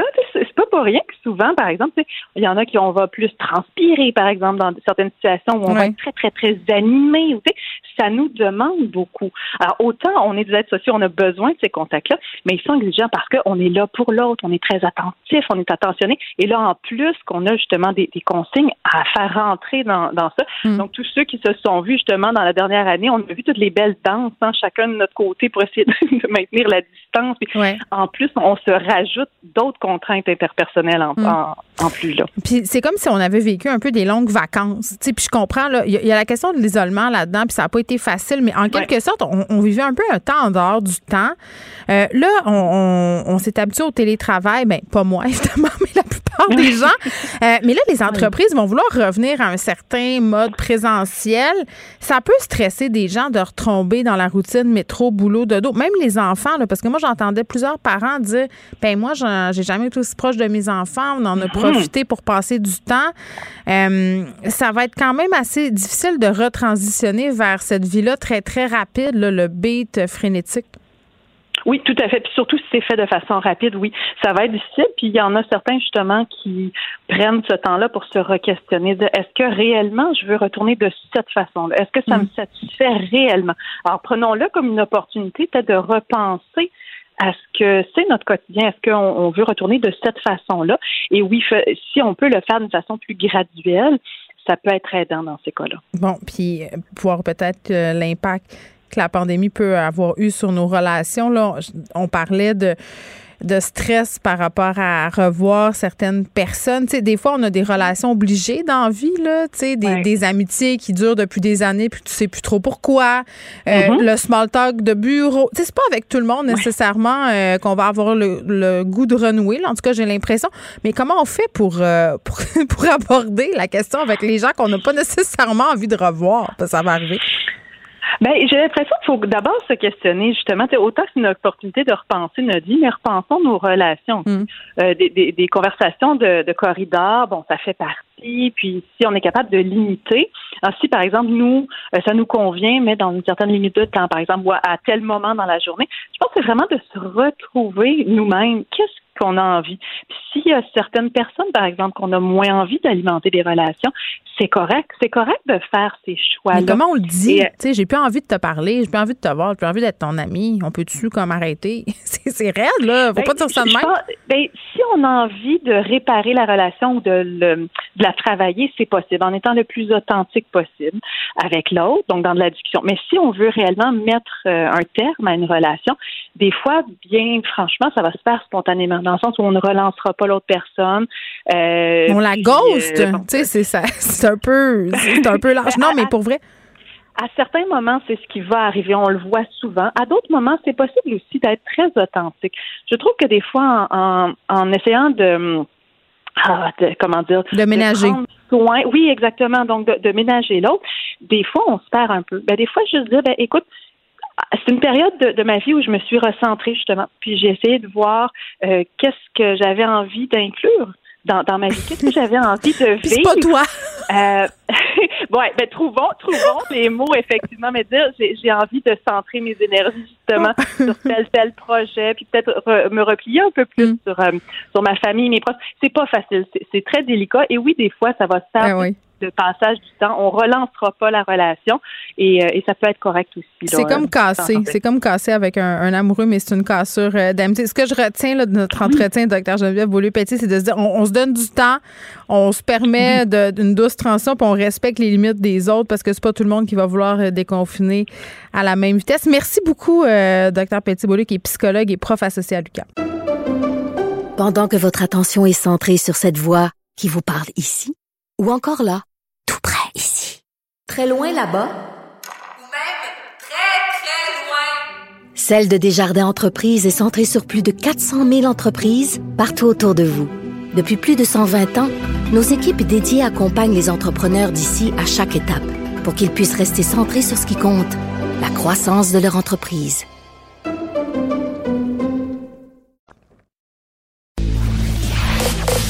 Vous écoutez Geneviève Peterson. Cube Radio. Le, le commentaire de Luc La Liberté, une vision américaine, pas comme les autres. Ah, mon cher Luc, bonjour. Bonjour, cher Geneviève. Comment vas-tu? Ça va euh, très bien. On commence par parler de l'enquête euh, sur. euh, ben, de l'enquête. Est-ce qu'il y a une enquête, premièrement, euh, sur l'organisation de Donald Trump qui semble prendre de l'ampleur? Ben voilà, c'est là où ça devient, pour ceux qui se disent ça n'aboutit pas, c'est long, c'est lourd, c'est vrai. Et, et on apprend tranquillement pourquoi c'est lourd et pourquoi il, il y a, semble-t-il, des, des, des délais. Euh, D'abord, il faut regarder, bien entendu, la taille de, de, de l'enquête point Ouais. de départ. Ça, ça a été très long avant d'obtenir les, les déclarations d'impôts, de, les déclarations de revenus de Donald Trump. Mais là, ce qu'on apprenait hier, c'est que la procureure de l'État de New York va se joindre au procureur du district sud de Manhattan. Donc, c'est la, la, la procureure générale de l'État qui va rejoindre le procureur général du district de Manhattan et ils vont travailler ensemble dans une poursuite qui va être au civil et au criminel à la fois. Donc, c'est la même enquête qui se poursuit, mais là, on va avoir deux euh, procureurs qui vont collaborer c'est assurément pas une bonne nouvelle pour, euh, pour Donald Trump. Donc, si on, on pense aller de l'avant à c'est que les dossiers sont croisés, mais qu'il y a, il y a véritablement du, du mordant. Et dans les deux cas, autant Mme James que, euh, que M. Vance, celui qui tente de faire parler, celui avec qui il tente d'établir une collaboration, c'est le plus vieux comptable de Donald Trump, vieux en termes de relations. Ouais. Il a, il a 73 ans, mais il est avec Donald Trump depuis très, très, très longtemps. C'est Alan Weisselberg. Donc, on se demande si M. Weisselberg va pas faire comme Michael Cohen et se mettre à parler pendant ce procès-là pour dévoiler les, les dessous des, des recettes miracles de Donald Trump pour rester à flot euh, ou pour éviter encore de payer de l'impôt. Est-ce, ouais, qu'il a fait, qu'il a fait de la comptabilité créative? C'est une question euh, qui va être légitime de se poser, je crois. J'aime beaucoup l'expression parce que ça implique beaucoup de choses. hein, Oui, pour nos auditeurs, hein. exact. pour nos auditeurs, on, on cherche quoi? Fraude fiscale, Oui. fraude pour les assurances et fraude bancaire. Euh, ça- fait beaucoup d'années au total, si bien entendu, on parvient à attacher tous les fils de ce dossier-là. On sait déjà que Michael Cohen, on avait effectué une perquisition chez lui. On en a effectué une chez euh, Rudy Giuliani, qui a été l'avocat personnel de M. Trump. Et maintenant, ben, il manque dans le casse-tête M. Wieselberg. Donc, M. Trump s'est toujours euh, vanté d'avoir une loyauté indéfectible de la part de ceux qui travaillent pour lui. Ben, le test, il commence à être drôlement intéressant. Et M. Cohen, il a flanché, lui. Donc, on verra si le comptable de Wieselberg va finir par se mettre à table. Bon, Euh, évidemment, on va suivre ça avec grand intérêt. Euh, Là, euh, une candidature au Sénat qui risque de faire jaser. Si les gens se rappellent de ce couple euh, de personnes blanches qui avaient semblé se sentir vraiment menacés par des manifestations durant le Black Lives Matter et qui étaient sortis de chez eux avec des guns, ben l'homme, en- l'homme du couple en question euh, veut faire son chemin au Sénat. Voilà, c'est un avocat, M. McCloskey, c'est le couple de McCloskey, qui, passant, avait été arrêté pour utilisation illégale d'armes à feu. Écoute, la photo Donc, avait fait euh, le tour du monde. Ah, écoute, elle avait euh, une arme de poing, une petite arme de poing, c'en était presque mignon, mais lui avait une arme semi-automatique et il semblait pas y avoir de, de, de menaces à leur endroit. Donc, c'était euh, des, des manifestants de Black Lives Matter. Puis pour ce qu'on en sait, essentiellement, c'était une, une manifestation pacifique. Mais M. McCloskey euh, s'était ensuite rangé très, très vigoureusement derrière Donald Trump au point d'être invité à la convention républicaine. Et je ne sais pas si les auditeurs se souviennent de ça. Euh, il a dit carrément, euh, puis il, il, a répété ça récemment, que les manifestants de Black Lives Matter, pour lui, le séduit qui s'était présenté à sa porte pour lui offrir un message, pour lui livrer un message. Et grosso modo, M. McCloskey, il se lance dans la course au Sénat, rien de moins que pour mettre fin à cette espèce de complot, encore une fois, euh, pour euh, qui, qui, vise à atténuer la liberté des Américains, comme M. McCloskey. Donc, cette liberté qui a été conférée ou donnée par Dieu lui-même. Donc, quand on parle d'une certaine base électorale de Donald Trump avec laquelle c'est plus difficile de composer à, à l'occasion, M. McClaskey vise en plein dans cette cible-là.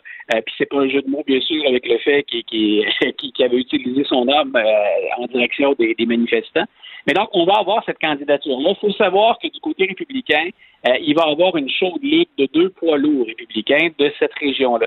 Donc, il est au Missouri, c'est à Saint-Louis que ça s'était déroulé, les événements. Donc, il n'est pas tout seul dans la course, mais il est candidat pour l'investiquer, espérant devenir le candidat républicain euh, pour le, prochain cycle électoral. Donc, on verra. Mais assurément, si on parle encore une fois de la mouvance pro-Trump, les purs et durs, euh, M. McCloskey, il a embrassé ça, lui, euh, et c'est une accolade totale à Donald Trump. OK, mais les réactions sur euh, par rapport à cette candidature-là, c'est quoi? Parce que je comprends que dans les rangs républicains, c'est une chose, mais pour le reste des gens, le commun des mortels, les moldus, là, ça, parce que non, mais c'est parce que c'est pas rassurant de se dire que cet homme-là se ramasserait possiblement au Sénat, là, il me semble. Non, puis c'est, c'est pas le premier hein, de, de, de, cette mouvance-là, puis c'est pas le premier candidat euh, de cet ordre-là ou de cette nature-là que Donald Trump encouragerait, ou encore d'individus à qui il a accordé des pardons présidentiels. Pour les auditeurs qui ont suivi ça de très proche, mm. ça laisse rappeler des tristes exploits du shérif Joe Arpaio à qui il a accordé un pardon présidentiel. Euh, on, on est dans les manifestations extrêmes. Au sein du Parti républicain, on a toujours la même division. Je pense pas qu'on se réjouisse d'un candidat plus de, de, ce style-là, de ce type-là, mais encore faudra-t-il voir quel écho il peut avoir dans la population. Mais les deux autres euh, adversaires qu'il a, ce sont quand même des gens qui ont plus d'expérience, qui ont eu des fonctions électives. Euh, personnellement, je serais étonné qu'ils passent. Oui, c'est un peu un épouvantail. ben voilà, puis ça, ça écoute, c'est pour les médias, c'est du bonbon parce que tu l'avais dit, hein. La photographie, c'est assez clair, c'est assez impressionnant. Euh, on imagine mal une scène comme celle-là ailleurs qu'aux États-Unis. Euh, puis on imagine mal faire une carrière ou tenter de lancer une carrière politique à partir d'une photo comme celle-là ou d'un événement comme celui-là. Oui. Pas sûr que ça mousserait ma candidature, peu importe la formation politique que j'envisagerais. Oui, puis ce couple-là, euh, par cette photo, incarnait merveilleusement et ironiquement bien la culture de l'arme à feu aux États-Unis, cette culture dont on discutait ensemble la semaine passée. L'écho, par exemple, qu'on peut avoir, Geneviève, là où on pourra entendre des commentaires positifs, c'est que derrière le spectacle que donne le couple McCloskey ou M. McCloskey lui-même ces, ces jours-ci, il y a quand même des gens aux États-Unis qui sont inquiets des manifestants, qui adhèrent plus à, ce qu'eux considèrent être la gauche ou l'extrême gauche. Donc, ils disent il faut quand même qu'on ait ce souci de se protéger. Et comme il y a eu des débordements, il y a des endroits aux États-Unis où on sent le besoin de se protéger. Est-ce qu'il va y en avoir suffisamment dans la circonscription de M. McCloskey? Ben, c'est ce qui reste à voir. Mais le, message de fond, ça, il y a quand même des gens qui le reçoivent positivement. On se parle de Joe Biden qui se fait plus pressant concernant le conflit israélo-palestinien. Mais ben, il y a fort à faire parce que les pressions sont très grandes. Non seulement on a des unités sur les États-Unis, euh, sur la scène internationale, hmm. mais euh, on en avait parlé tous les deux déjà euh, au sein de ses propre formation politique et des élus. Il y a une pression qui est énorme. Alexandria Ocasio-Cortez, par exemple, tente de faire invalider ces jours-ci. elle n'y parviendra pas parce que la procédure ne lui permettra pas de porter ça jusqu'au bout. Mais elle tente de faire invalider une transaction d'armes de 735 millions de dollars. Donc, c'est un c'est un projet ou une entente de vente d'armes qui, remonte à il y a deux ans, mais disons que la transaction arrive à un bien mauvais moment ben pour l'administration pour l'administration Biden. ça permet de rappeler aux auditeurs en même temps, quand on parle d'argent ou de lien entre Israël et les États-Unis, depuis 1985, c'est en moyenne 3 milliards d'aides militaires sous toutes sortes de formes que les Américains fournissent à Israël. Donc, on a déjà, quand on parle d'avoir tout son poids dans la balance, euh, on est déjà, on l'a dit, très, très pro-Israël. Puis je me répète un peu, mais M. Biden, pour ceux qui espéraient du renouveau dans, cette région-là de la planète en ayant une nouvelle administration, M. Trump, a fait ça euh, avec son style à lui beaucoup plus spectaculaire, beaucoup plus flamboyant. Mais jusqu'à maintenant, on a peine à voir là où les deux administrations se distinguent. Donc, il y a énormément de pression, on le rappelle, de l'intérieur, donc au sein même de l'appareil administratif et des élus. Mm. Puis M. Biden, aujourd'hui, a tenté d'hausser le ton en disant, ben, moi, je m'attends à des escalades immédiates pour bien nous montrer à quel point M. Netanyahu n'a pas l'intention de s'en laisser imposer, du moins pas publiquement. Mm. Lui, il dit au contraire que c'est pas sur le point d'arriver. Qu'on veut désarmer ou limiter la capacité de frappe du Hamas pendant encore un certain temps. Mais c'est fou quand même, euh, puis on le voit dans plusieurs dossiers euh, aux États-Unis, quel point des administrations qui font leur entrée ou, même en campagne électorale euh, disent vouloir s'attarder à une problématique. on l'a vu avec le conflit israélo-palestinien, on l'a vu avec l'Afghanistan, on l'a vu dans une certaine mesure avec le lobby des armes à feu.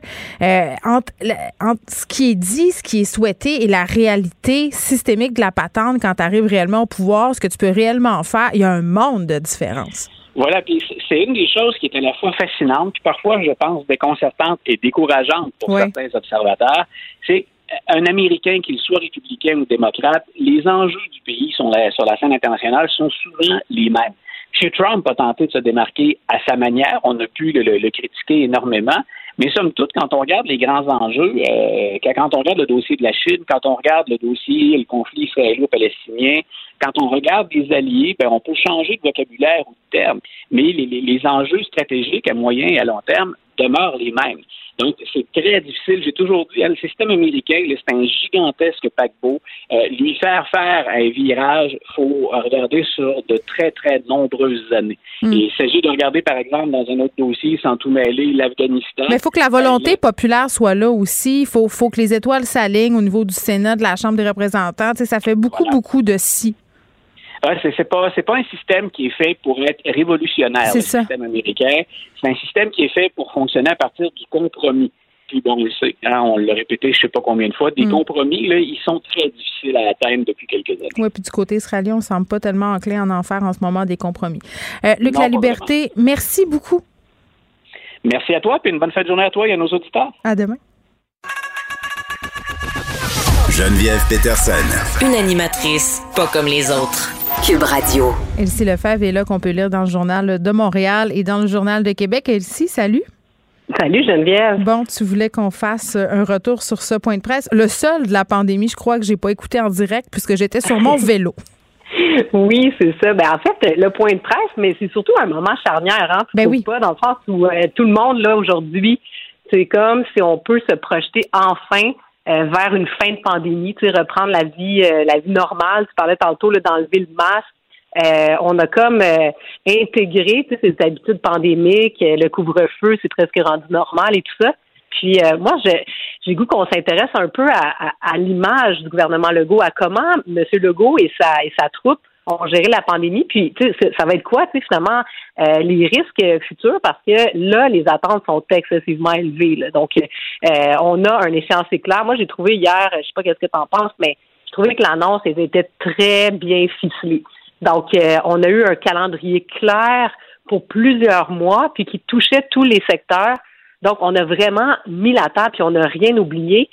contrairement à d'autres points de presse où il y avait des détails qui ont fait ensuite euh, réagir. Là, vraiment, là, euh, il y en avait pour tout le monde. Puis euh, qu'on soit n'importe où au Québec, hmm. on peut entrevoir la lumière au bout du tunnel, comme on dit. Je pense qu'on a, je pense qu'on a beaucoup reproché à certains moments de la crise au gouvernement Legault d'être dans une certaine improvisation, ou du moins dans une apparence de, là, parce que je pense que faut être honnête et admettre que c'était une situation absolument inédite. Là. Aucun gouvernement à l'échelle planétaire n'a jamais fait face à ce type de situation. Mm-hmm. mais, mais là, je crois qu'hier, on a vu on avait vraiment pris le temps de penser à tout, entre guillemets, de bien faire les choses, d'arriver avec une annonce cohérente, parce qu'entre guillemets, je pense qu'on savait que la population attendait cette annonce-là, si on veut, avec une brique et un fanal. C'était, un peu un cas de damn if you do, damn if you don't. Tu sais, si tu vois ce que je veux dire. Puis on était depuis mm-hmm. aussi quelques jours, elle-ci, dans, dans cette idée de dire, ben là, ça urge, enlevez-le le couvre-feu. Tu sais, on, les urgeait finalement de, de, passer à l'action. Euh, puis c'est vrai que par rapport euh, à ce que tu as dit là, concernant euh, le fait qu'il y en aurait pour tout le monde. Moi, je, pense entre autres à euh, une des phrases que le goût a prononcées concernant les, restaurateurs en disant, on le sait que les terrasses, pas assez. J'ai vraiment l'impression qu'ils ont pris le temps de prendre le pouls des, mhm. des industries. Effectivement, puis ce qui est intéressant, contrairement à d'autres points de presse ou d'autres moments où il y a eu des coupures ou des, euh, des changements de cap, que ce soit de resserrer les mesures ou de les, de les ouvrir, c'est mm. que là, hier, on, on ouvre vraiment puis on a comme un échéancier clair et on sait où on s'en va. J'aurais aimé ça qu'on ait un peu plus de paramètres sur qu'est-ce qui va permettre de passer d'une zone orange à une zone verte. Donc, on a les dates, mais ça, les dates nous disent la majorité des régions. J'avoue que comme Montréalais, j'ai une petite inquiétude à savoir euh, parce que nous, à Montréal, on est resté pratiquement en zone mm. rouge euh, tout au long de cette pandémie-là. mais ça sera la situation épidémiologique. Là, là, en ce moment, euh, aujourd'hui, on est on est à 584 cas, je crois. En tout cas, entre 5 et 600 cas, c'est stable. Je vois mal comment ils pourraient faire demeurer Montréal en zone rouge. Ben exactement. Puis si jamais il fallait qu'ils annoncent aux Montréalais qui, tu sais, faut le dire, on a souffert un peu plus que les autres, le Grand Montréal, ceci dit, parce que, tu sais, mais tu sais, comme par exemple, il y, a bien des choses qui sont fermées à Montréal, nous on s'en rend pas compte, mais qui sont ouvertes, euh, tu sais, qui, sont ouvertes partout ailleurs euh, au Québec. Donc ça c'est un aspect. Mais tu sais, ce qui, ce qui est vraiment fou, tu sais, je regardais la gestion de la crise euh, par le gouvernement Legault, puis par exemple par rapport au Canada. Puis quand on regarde les taux de satisfaction, c'est quand même incroyable qu'après un an, un peu plus d'un an de pandémie, le gouvernement Legault se retrouve encore avec des taux de satisfaction de 69% Mais ça t'étonne? Et avec ben, ça m'étonne dans le sens où ça a été quand même difficile, tu sais, puis il y a eu euh, quand même des critiques à certains moments de certains groupes, mais la solidarité, puis le succès, je pense que M. Legault doit remercier euh, M. Dubé pour le succès de la campagne de ah vaccination, c'est efficace, et donc, euh, il y a au début du mois de mai, la, la satisfaction du gouvernement est à 69% avec une annonce comme celle qui a été faite hier, on peut penser que les taux d'appui vont augmenter encore davantage. Puis, euh, tu sais, je regardais, je comparais la, la situation avec le fédéral. Si on regarde la, la, la satisfaction des Québécois à l'égard de la gestion de la pandémie, elle est très élevée. Tu sais, donc, euh, presque 70 euh, si, euh, pour François Legault. Mais par contre, quand on regarde du côté fédéral, c'est beaucoup plus bas. Donc, tu sais, les, chiffres là, par rapport au, Québec, on est plus dans le 50% alors que mais tu parles, attends, attends, je veux juste être sûr que, que je comprends. La, la, la, satisfaction par rapport à Justin Trudeau des Québécois ou de l'ensemble du Canada? parce qu'il me, parce que oui, parce qu'en dehors du Québec, les gens globalement sont très satisfaits de la performance du gouvernement libéral pendant la pandémie. Là. Oui, oui, mais quand même beaucoup moins que les taux de François Legault. François Legault est vraiment là tout seul dans sa catégorie. Donc, euh, à l'extérieur du Canada, on le voit en Ontario, euh, Ford a beaucoup de difficultés à l'heure actuelle. Euh, en Alberta, c'est alors que nous, on annonce notre plan de déconfinement. En Alberta, au début de la semaine, ils atteignaient euh, leur euh, le, le, le, maximum là, de, de, depuis le début de la pandémie leur pic en soins intensifs. Oui, c'est ça, en soins intensifs. Donc ailleurs au Canada, ça va pas très bien, mais même quand au Québec, ça a moins bien été, la manière de communiquer du gouvernement Legault, euh, la façon, je sais pas, de, de, de, François Legault lui-même, je pense qu'on en a parlé beaucoup, là, sa, sa manière de gérer la crise, au diapason des Québécois, ben, ça, ça a rapporté. Puis là, euh, qu'est-ce qui va se passer pour la suite? Parce que, ce qu'on nous annonce quand même, c'est qu'au mois de septembre, on reprend la vie ordinaire. Donc, euh, c'est des bonnes nouvelles hier, notamment euh, les, étudiants, donc les universités qui vont être ouvertes, les cégeps, donc le port du masque qui va être retiré dans les lieux publics, le télétravail à un moment donné qui va finir par, par se dissoudre un peu. Donc, euh, comment M. Legault va reprendre la gouverne normale, tu sais, parce que c'est une situation complètement exceptionnelle pour ben, un gouvernement de gérer en mode pandémie. Il faudra euh, transitionner. Puis l'une des raisons, je crois, euh, qui explique en partie la popularité de M. Legault, c'est qu'il n'a jamais dérogé. Tu sais, on a beaucoup, on a mm. beaucoup ri un peu de son ton euh, bon père de famille, là. Mais M. Legault euh, euh, a toujours été, ou semblé, parce que, bon, peut-être que, parce qu'il nous l'a dit là, lors d'entrevues, que parfois ça le réveillait la nuit puis qu'il se demandait s'il se remettait en question. Là, je pense qu'il était assez transparent. Mais justement, cette transparence-là et, cette confiance-là, puis cette volonté-là d'aller de l'avant, puis de dire je fais de mon mieux, puis je, vais faire en sorte que le Québec se sorte de cette crise. Je pense que c'est ça qui fait que les gens euh, sont restés avec lui et continuent de rester avec lui malgré les erreurs. Parce que quand même une qualité, M. Legault, de les reconnaître, ces erreurs-là, ça, j'ai mm-hmm. trouvé quand même que c'était peu commun pour un politicien. Effectivement, puis euh, je sais pas si tu as vu ce matin, il y avait un article qui montrait que euh, Monsieur Legault a dépensé, ben, le gouvernement de la CAQ a dépensé plus de 600 000 dollars en sondage d'opinion publique pour euh, sonder la population pendant la pandémie sur euh, l'acceptation ou non des mesures, etc. Et en comparaison, il montrait que le gouvernement de Philippe Couillard avait dépensé seulement un seul sondage dans toutes ces années de gouvernance. Donc, Monsieur Legault, effectivement, peut-être à cause de ces sondages-là, était vraiment pile poil sur l'humeur de la population, qui a mm. permis de faire les ajustements au moment opportun. Donc, euh, des fois, ça, ben, tu gouverner par sondage, on aime moins ça parce que, tu sais, on a besoin d'un gouvernement qui a une vision. En même temps, Euh, Mais il l'a dit, il l'a dit qu'il était pas là pour se faire aimer à plusieurs reprises là, pendant la pandémie quand les gens ruaient dans les brancards puis disaient ben là c'est bien trop sévère puis le couvre-feu puis tu sais oui mais en même temps il y avait ces sondages lui qui lui disaient comme par exemple le, vaccin on entend les les anti-vaccins mais quand on regarde les chiffres réels c'est 86% des Québécois qui ont l'intention de se faire vacciner. Donc, ils parlent fort, ces gens-là, mais M. Legault, lui, savait toujours que non, la population, tu sais, comme par exemple le couvre-feu, au mois de janvier, 70% des Québécois étaient pour le couvre-feu. C'est quand même phénoménal. Donc oui, il y a des gens qui parlent fort, qui, qui ont décrié, mais en ayant, bon, chiffre à l'appui de l'opinion publique, je ne sais trop, ben, M. Legault est allé de l'avant. Oui, c'était un safe bet. Euh, c'était un safe bet, comme on dit. En terminant, euh, Elsie, est-ce qu'on est en train de se magasiner un gouvernement euh, pendant longtemps, longtemps? Parce que si on regarde cette cote d'amour-là, force est de constater que les Québécois, puis si on regarde aussi les sondages d'intention de vote, là, euh, ils ont l'air là pour ben, rester. Oui, c'est jamais vu. Donc, tu sais, les intentions de vote, 46 des gens, c'est presque un Québécois sur deux voterait pour euh, la CAQ, 52 euh, mm. des francophones. Euh, chose à noter, 40 des hommes votent pour ont l'intention de voter pour la CAQ, 52 des femmes, donc encore plus populaire chez les femmes. Puis l'autre chose, c'est surtout l'opposition. Donc, c'est sûr que la pandémie n'a pas laissé de place à l'opposition. Dominique Anglade à 10 c'est sûr que c'est tragique, là, tu sais, donc comme meilleure première ministre. Euh, il y aurait de l'espace euh, plus tard, mais c'est certain que la CAQ, surtout avec les annonces d'hier. Gabriel Nadeau-Dubois, Éric Duhem. Peut-être, peut-être.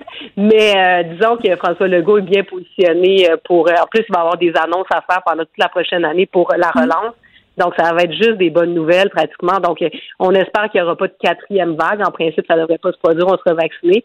Mais si ça se passe, ça va bien aller. Quoique, un lendemain de pandémie, il va y avoir des, des, budgets à gérer. Ben, il va y avoir aussi des commissions. Mais il va avoir aussi des commissions d'enquête. Exactement. Donc ça, ça serait l'espace que l'opposition pourrait avoir, mais franchement, euh, on pourrait s'attendre à ce que la CAQ soit encore là au moins un autre quatre ans, sinon peut-être plus. D'ailleurs, M. Legault a annoncé qu'il se présentait. il y avait dit au début qu'il n'était pas sûr d'être là longtemps, mais bon. Merci beaucoup, Elsie. On peut te lire dans le Journal Le Montréal et dans le Journal de Québec. Pendant que votre attention est centrée sur cette voix qui vous parle ici ou encore là, tout près ici. Très loin là-bas. Ou même très, très loin. Celle de Desjardins Entreprises est centrée sur plus de 400 000 entreprises partout autour de vous. Depuis plus de 120 ans, nos équipes dédiées accompagnent les entrepreneurs d'ici à chaque étape pour qu'ils puissent rester centrés sur ce qui compte, la croissance de leur entreprise.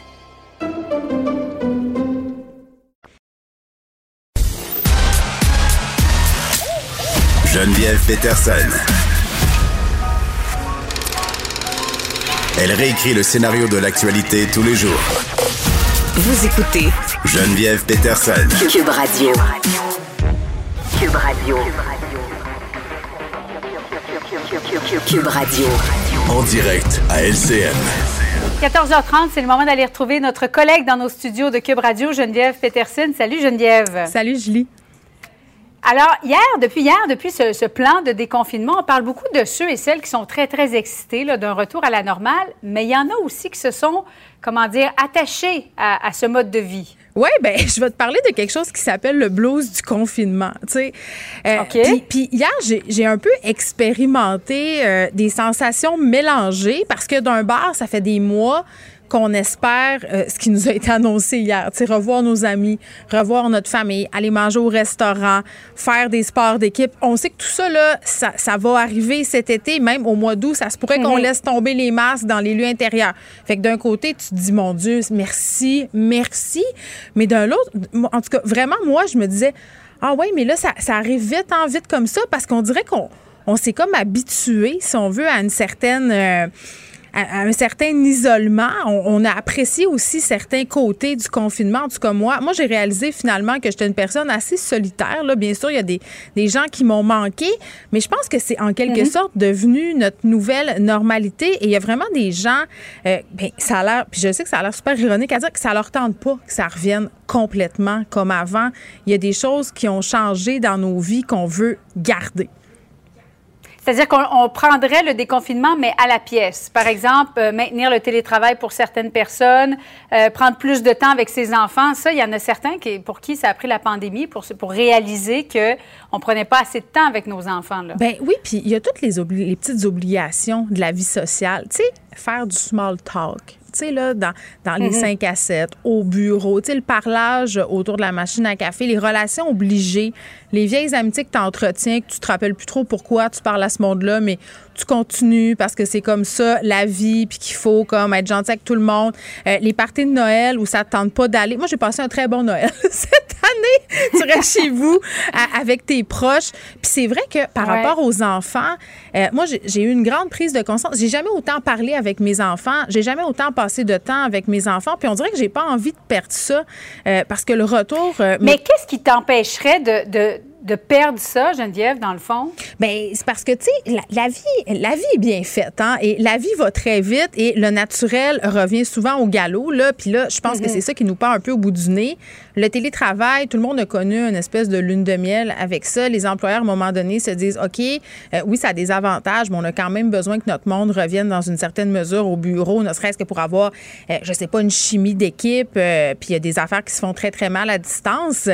puis, ça va revenir très vite d'être pogné dans le trafic, d'aller vite, d'être pressé le matin. Tu reviens de travailler, c'est la garderie. Tu sais, l'espèce de métro, boulot, de dos, ce tourbillon-là dans lequel on, était tous finalement On s'en rendait compte, mais il n'y avait pas d'autre alternative. C'était ça la vie.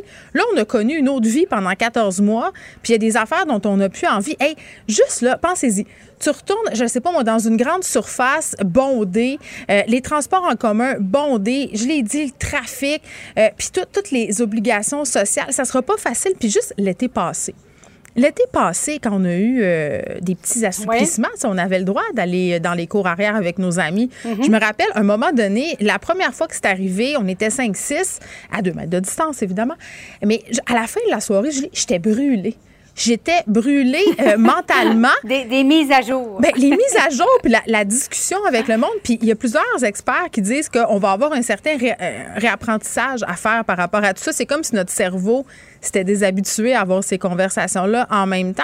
Mais moi, je pense que je vais faire attention à ça, chérir ça. Tu, sais, tu vois, tu me disais, ouais, mais qu'est-ce qui t'empêche de continuer à faire ce que tu fais avec tes enfants? C'est vrai, mais il faut voir combien de temps ça va durer. Est-ce que nos résolutions pandémiques, ça va être un peu la même affaire que nos résolutions du jour de l'an? Déjà que le que le couvre-feu soit levé, moi, j'entendais des parents d'adolescents qui disaient au moins à, 21h30, mon ado rentrait dans la maison. Je le savais où il était, où elle était. Là, c'est sûr qu'il n'y a plus de couvre-feu. Alors, euh, on va perdre peut-être nos ados euh, comme, comme on les perdait avant. C'est tellement vrai. Ça fait longtemps que, ça dure la pandémie aussi. Là. Moi, j'ai commencé la pandémie, mon fils avait 18 mois, je vais en sortir, il va avoir 3 ans. Mais sur le couvre-feu, la question, la première question que ma fille me posait hier, après le point de presse, c'était celle-là. Est-ce que je vais avoir le droit de rentrer plus tard? J'ai dit non, non, c'est la même heure. Ah, le règlement ne change pas. C'est cette heure-là. Ben exactement. Donc, oui, ça va être difficile, puis il va y avoir une espèce d'effet. Moi, je suis curieuse de voir, euh, est-ce qu'on va tous se garocher au restaurant, le prix des factures, on, on va-tu un peu tous un peu virer fou, puis y aller euh, complètement comme s'il n'y avait pas de lendemain, comme quand c'était les mm. années folles, finalement, les années d'après-guerre. Ça aussi, je vais être curieuse de voir ça. Mais pour l'instant, moi, super honnêtement, je suis un peu mélangée dans le sens, j'ai pas peur du virus, j'ai pas peur d'attraper la COVID, mais je trouve, tu sais, j'ai pas le goût d'aller trop vite. Là, je comme, on va prendre notre temps. Puis je pense que c'est ce que les psychologues disent aussi. Allez-y à votre rythme. S'il y a des gens qui sont pas prêts à se déconfiner complètement en ce moment, respectez ça, parce que ça fait quand même plus d'un an qu'on est dans cette nouvelle normalité. Donc, il faut avoir une petite période de transition. Il faut se l'accorder. Je crois mm. que c'est normal. Merci beaucoup, Geneviève. Merci.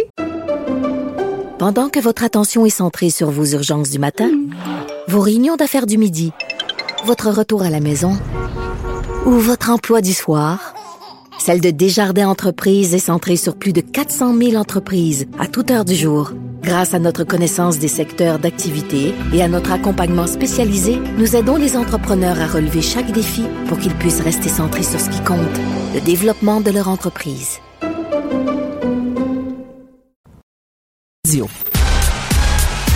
Geneviève Peterson,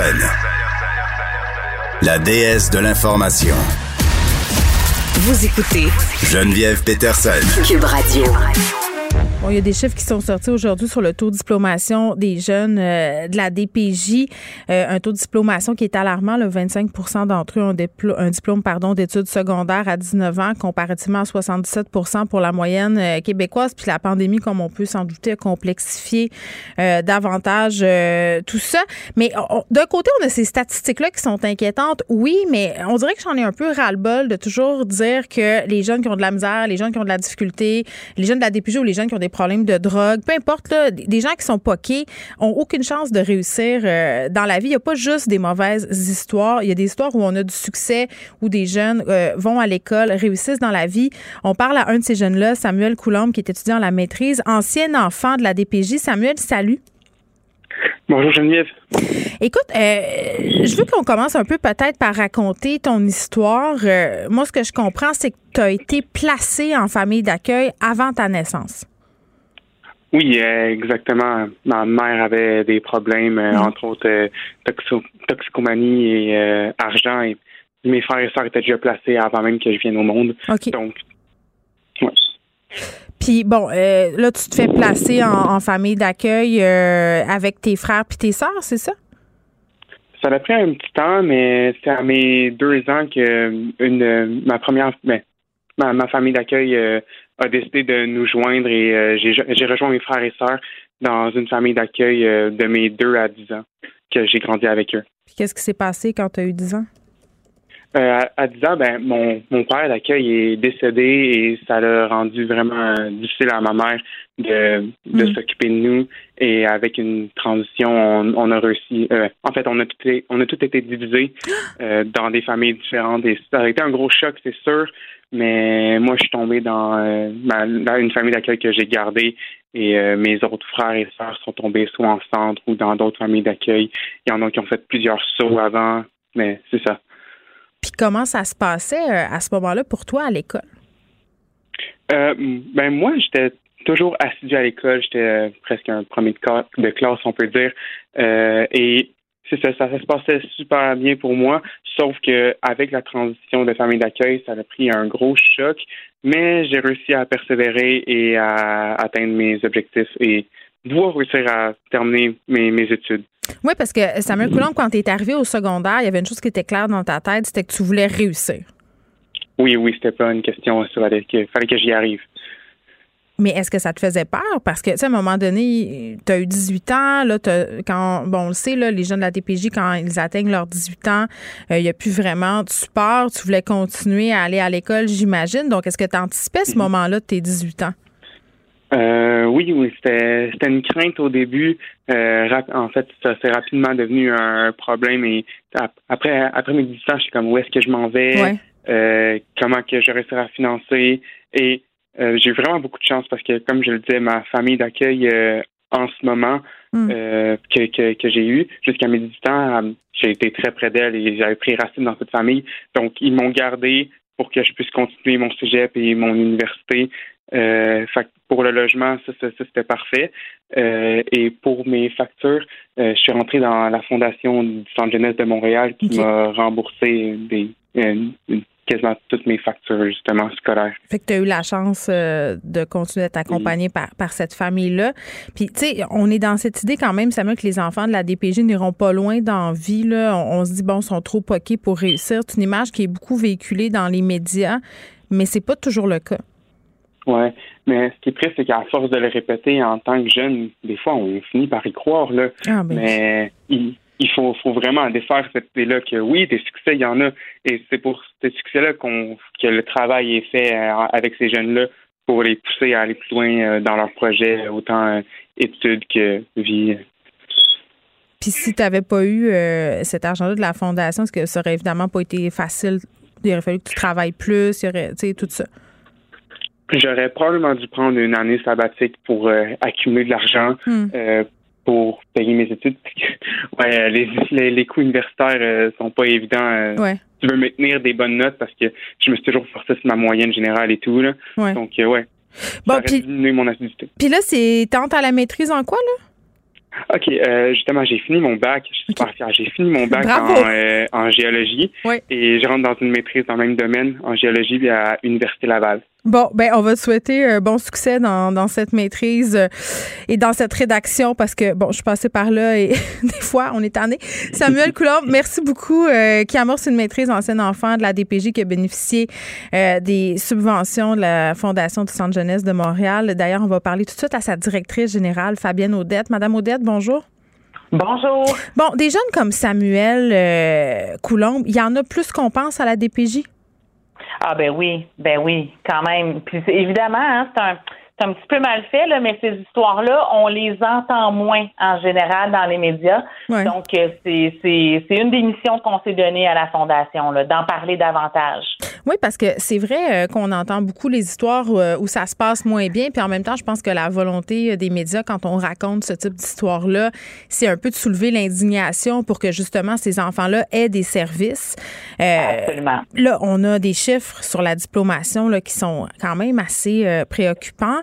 Euh, je parlais tantôt d'un taux de diplomation quand même euh, très, très bas. Là. On parle d'un taux de 25% comparativement à 77% euh, pour la moyenne québécoise. Puis ce qui moi, ce qui me fait mal au cœur, Madame Odette, quand j'ai lu ces chiffres-là, c'est que les jeunes qui ont été interrogés pendant l'étude, ben il y en a beaucoup qui veulent faire des études universitaires. Il y en a d'autres qui veulent faire des études au cégep, qui veulent avoir un diplôme technique. Puis ils veulent, mais, mais ils peuvent, ils sont pas, ils peuvent pas, ils n'ont pas les moyens de le faire. Exactement. Alors, ben, c'est pour ça que nous, en fait, on, met en place différents programmes, mm. différentes mesures pour les soutenir. Tu sais, puis là, on parle d'études, mais je pense qu'un jeune aussi qui veut avoir un métier, puis dans le fond, l'idée, c'est de, de, les accompagner dans la mise en œuvre de leur projet de vie. Exact. Euh, et, et, oui, c'est sûr que, et c'est démontré d'ailleurs par la recherche que la scolarité en général, ça a un impact positif là, sur toute notre vie. Euh, donc, ben voilà, fait que nous, on, met en place différents programmes, on les soutient. Euh, en collaboration avec des, des, professionnels aussi du centre jeunesse parce qu'il y a un soutien financier, mais il y a aussi un soutien moral, un suivi auprès de ces jeunes-là qui est fait, s'assurer qu'ils vont mm. bien.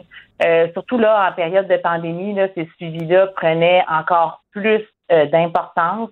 Euh, donc, l'idée, c'est vraiment qu'ils ne soient pas seuls parce que c'est un de leurs plus gros enjeux. Du jour au lendemain, hein, ils se retrouvent autonomes. Il euh, faut qu'ils se prennent en charge, faut qu'ils faut qu'ils se fassent vivre. Et en même temps, ils doivent aussi, idéalement, poursuivre des études ou apprendre un métier. Euh, ça fait beaucoup ça fait beaucoup. Puis même dans les familles euh, de, de, classe moyenne, je vous dirais, là, euh, c'est bien rare les jeunes qui quittent la maison à 18 ans. D'ailleurs, ben, vous le savez, là, dans, le commission, dans le, rapport de la commission Laurent, on est, c'est, proposé, c'est suggéré fortement qu'on mm. modifie cet âge-là pour les soutenir plus longtemps. Puis, je pense que ça va être plus en cohérence avec avec notre société d'aujourd'hui, nos mœurs. Là. Ben oui, parce que ça prend une transition, on peut pas les abandonner de même. Là, souvent, en plus, ils ont une vie pleine d'abandon, ces enfants-là.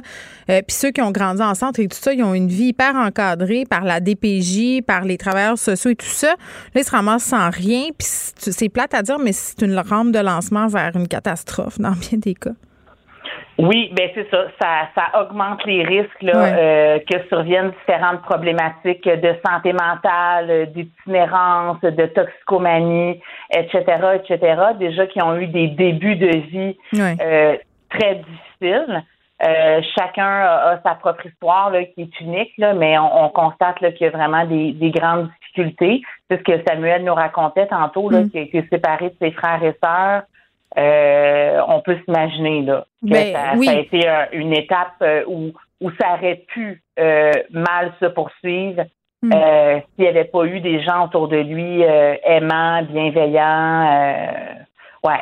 Puis des fois, pour ce qui en ce qui ce qui entrait aux études, juste ce petit coup de pouce là, là euh, comme le coup de pouce que peut donner votre fondation, ben ça peut permettre à un jeune justement de poursuivre ses études puis d'avoir une situation de vie enviable, de sortir de ce cercle-là.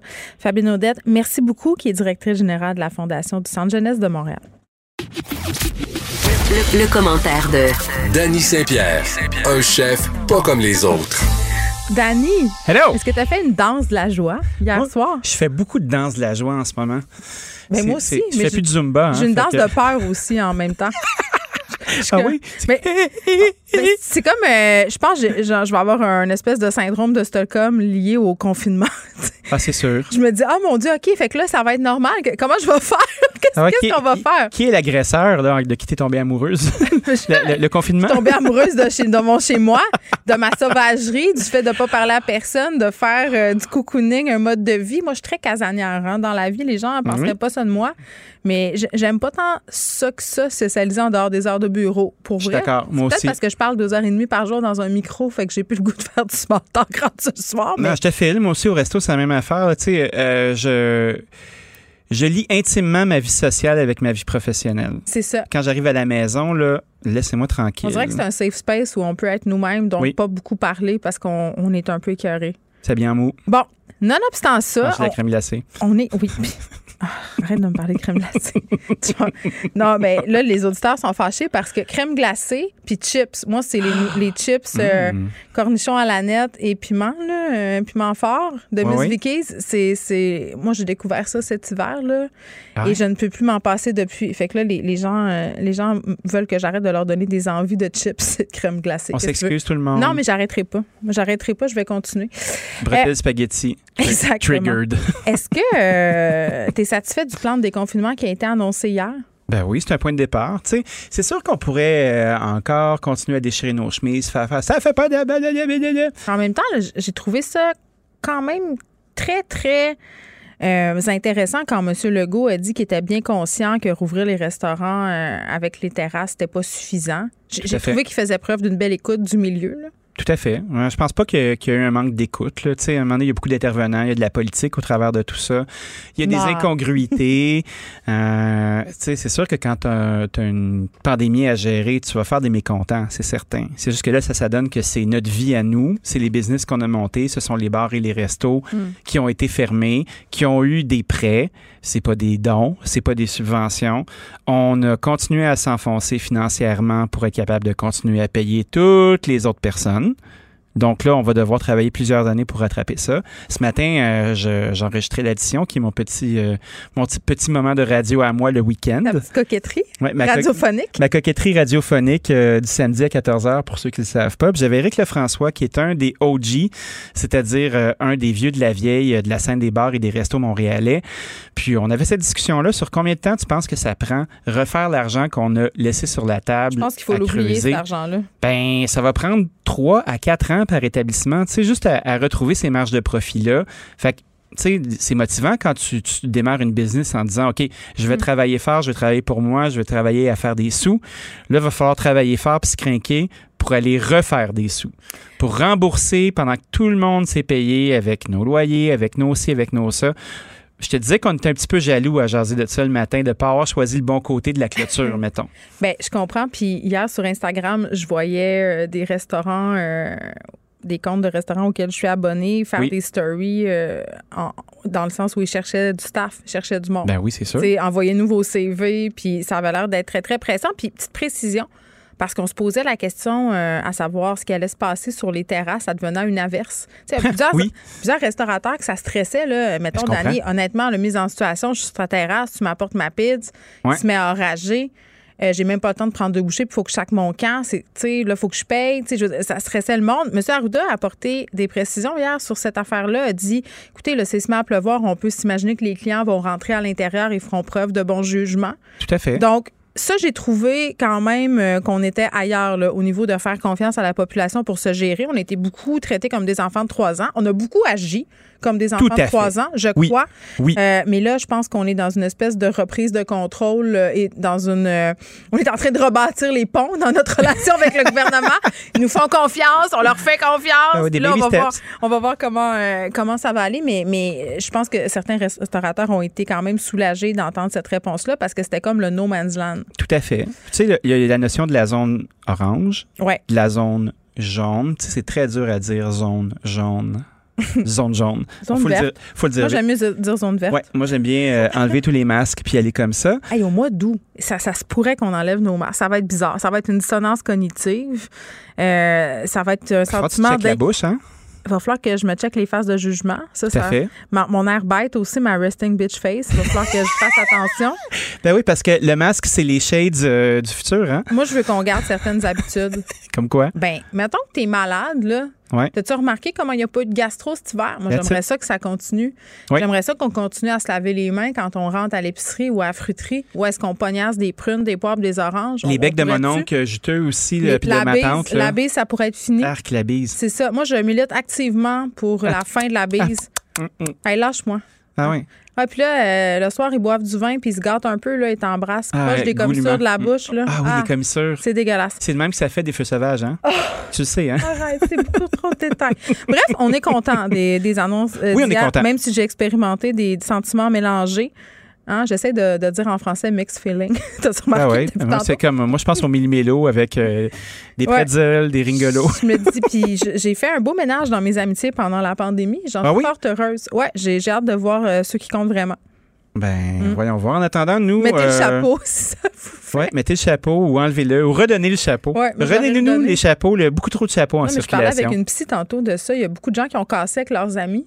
Oui. On, a ghosté bien du monde. Tout à fait. Dans certains cas, moi, j'ai même dit Hey, c'est-tu quoi? Ça ne me tente plus de te parler. Bête demain. Puis comment ça finit, cette histoire-là? Je sais pas. Après, je les ai bloqués. Ah, ben oui.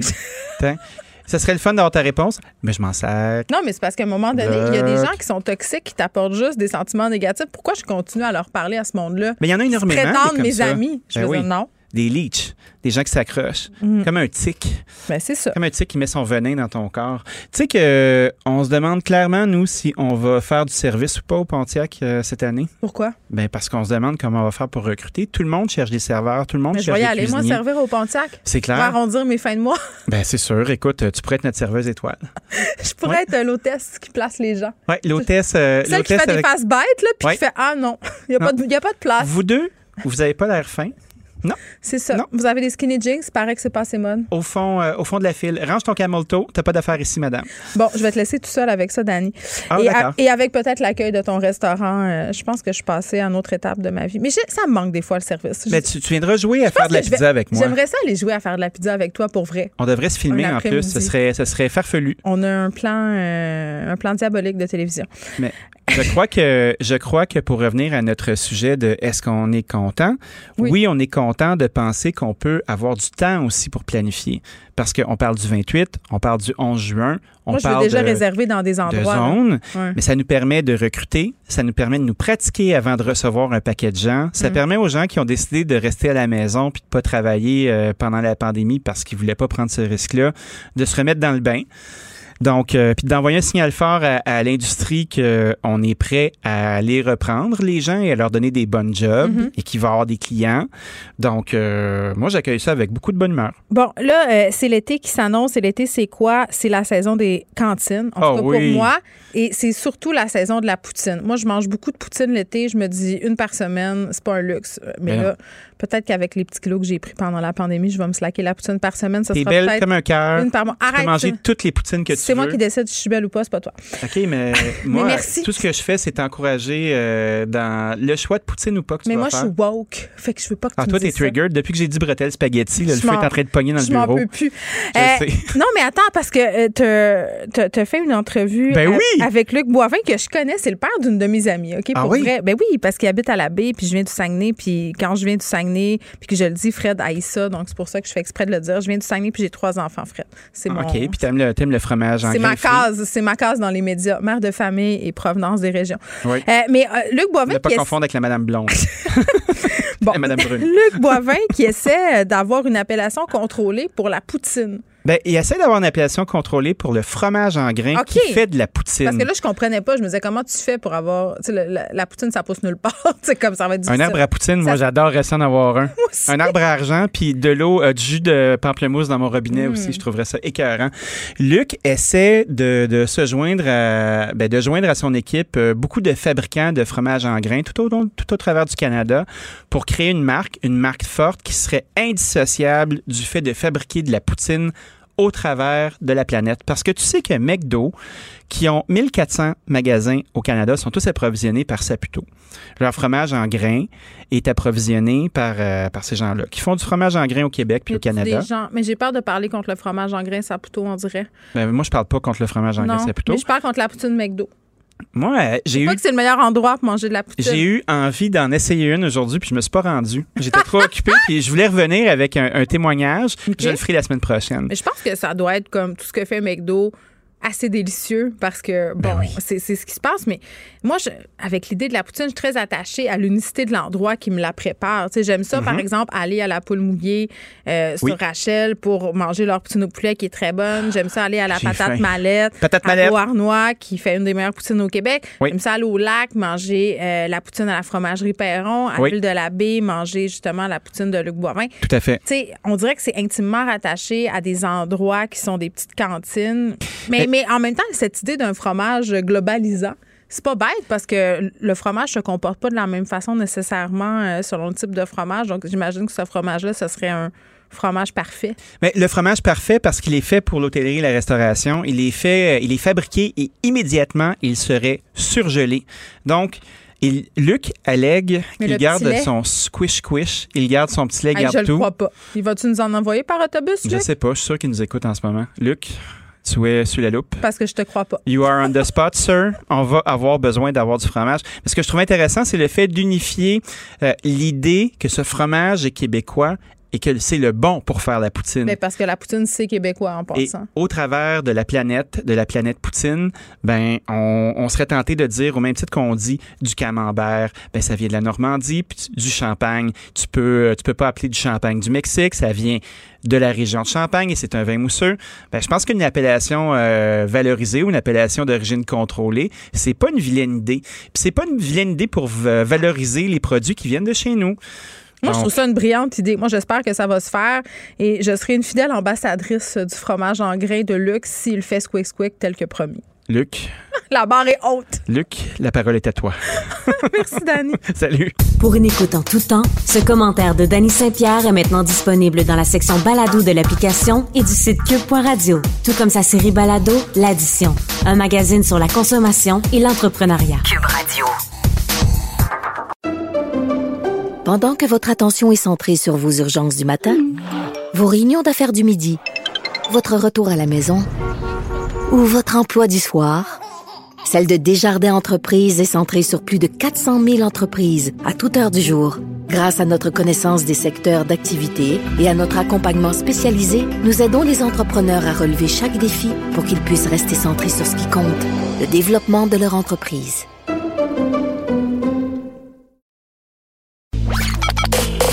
Joignez-vous à la discussion. Appelez ou textez le 187 Cube Radio 1877 827 2346. Hello. On est avec Léa Srediski. Léa, salut. Salut Geneviève. Je voulais parler avec toi d'une nouvelle euh, qui vient de tomber. Euh, puis pour élargir un peu le sujet là, euh, parce que bon, ça concerne un acteur québécois bien connu dans l'industrie de la pornographie, Marc-André Moisan et son nom d'artiste c'est Mam Still. Et bon, il est emprisonné depuis le mois de décembre dernier. Il fait face à des accusations quand même assez importantes. Et là, on a 12 nouveaux chefs d'accusation qui ont été portés contre contre lui. Aurait notamment drogué des femmes avant de les agresser sexuellement.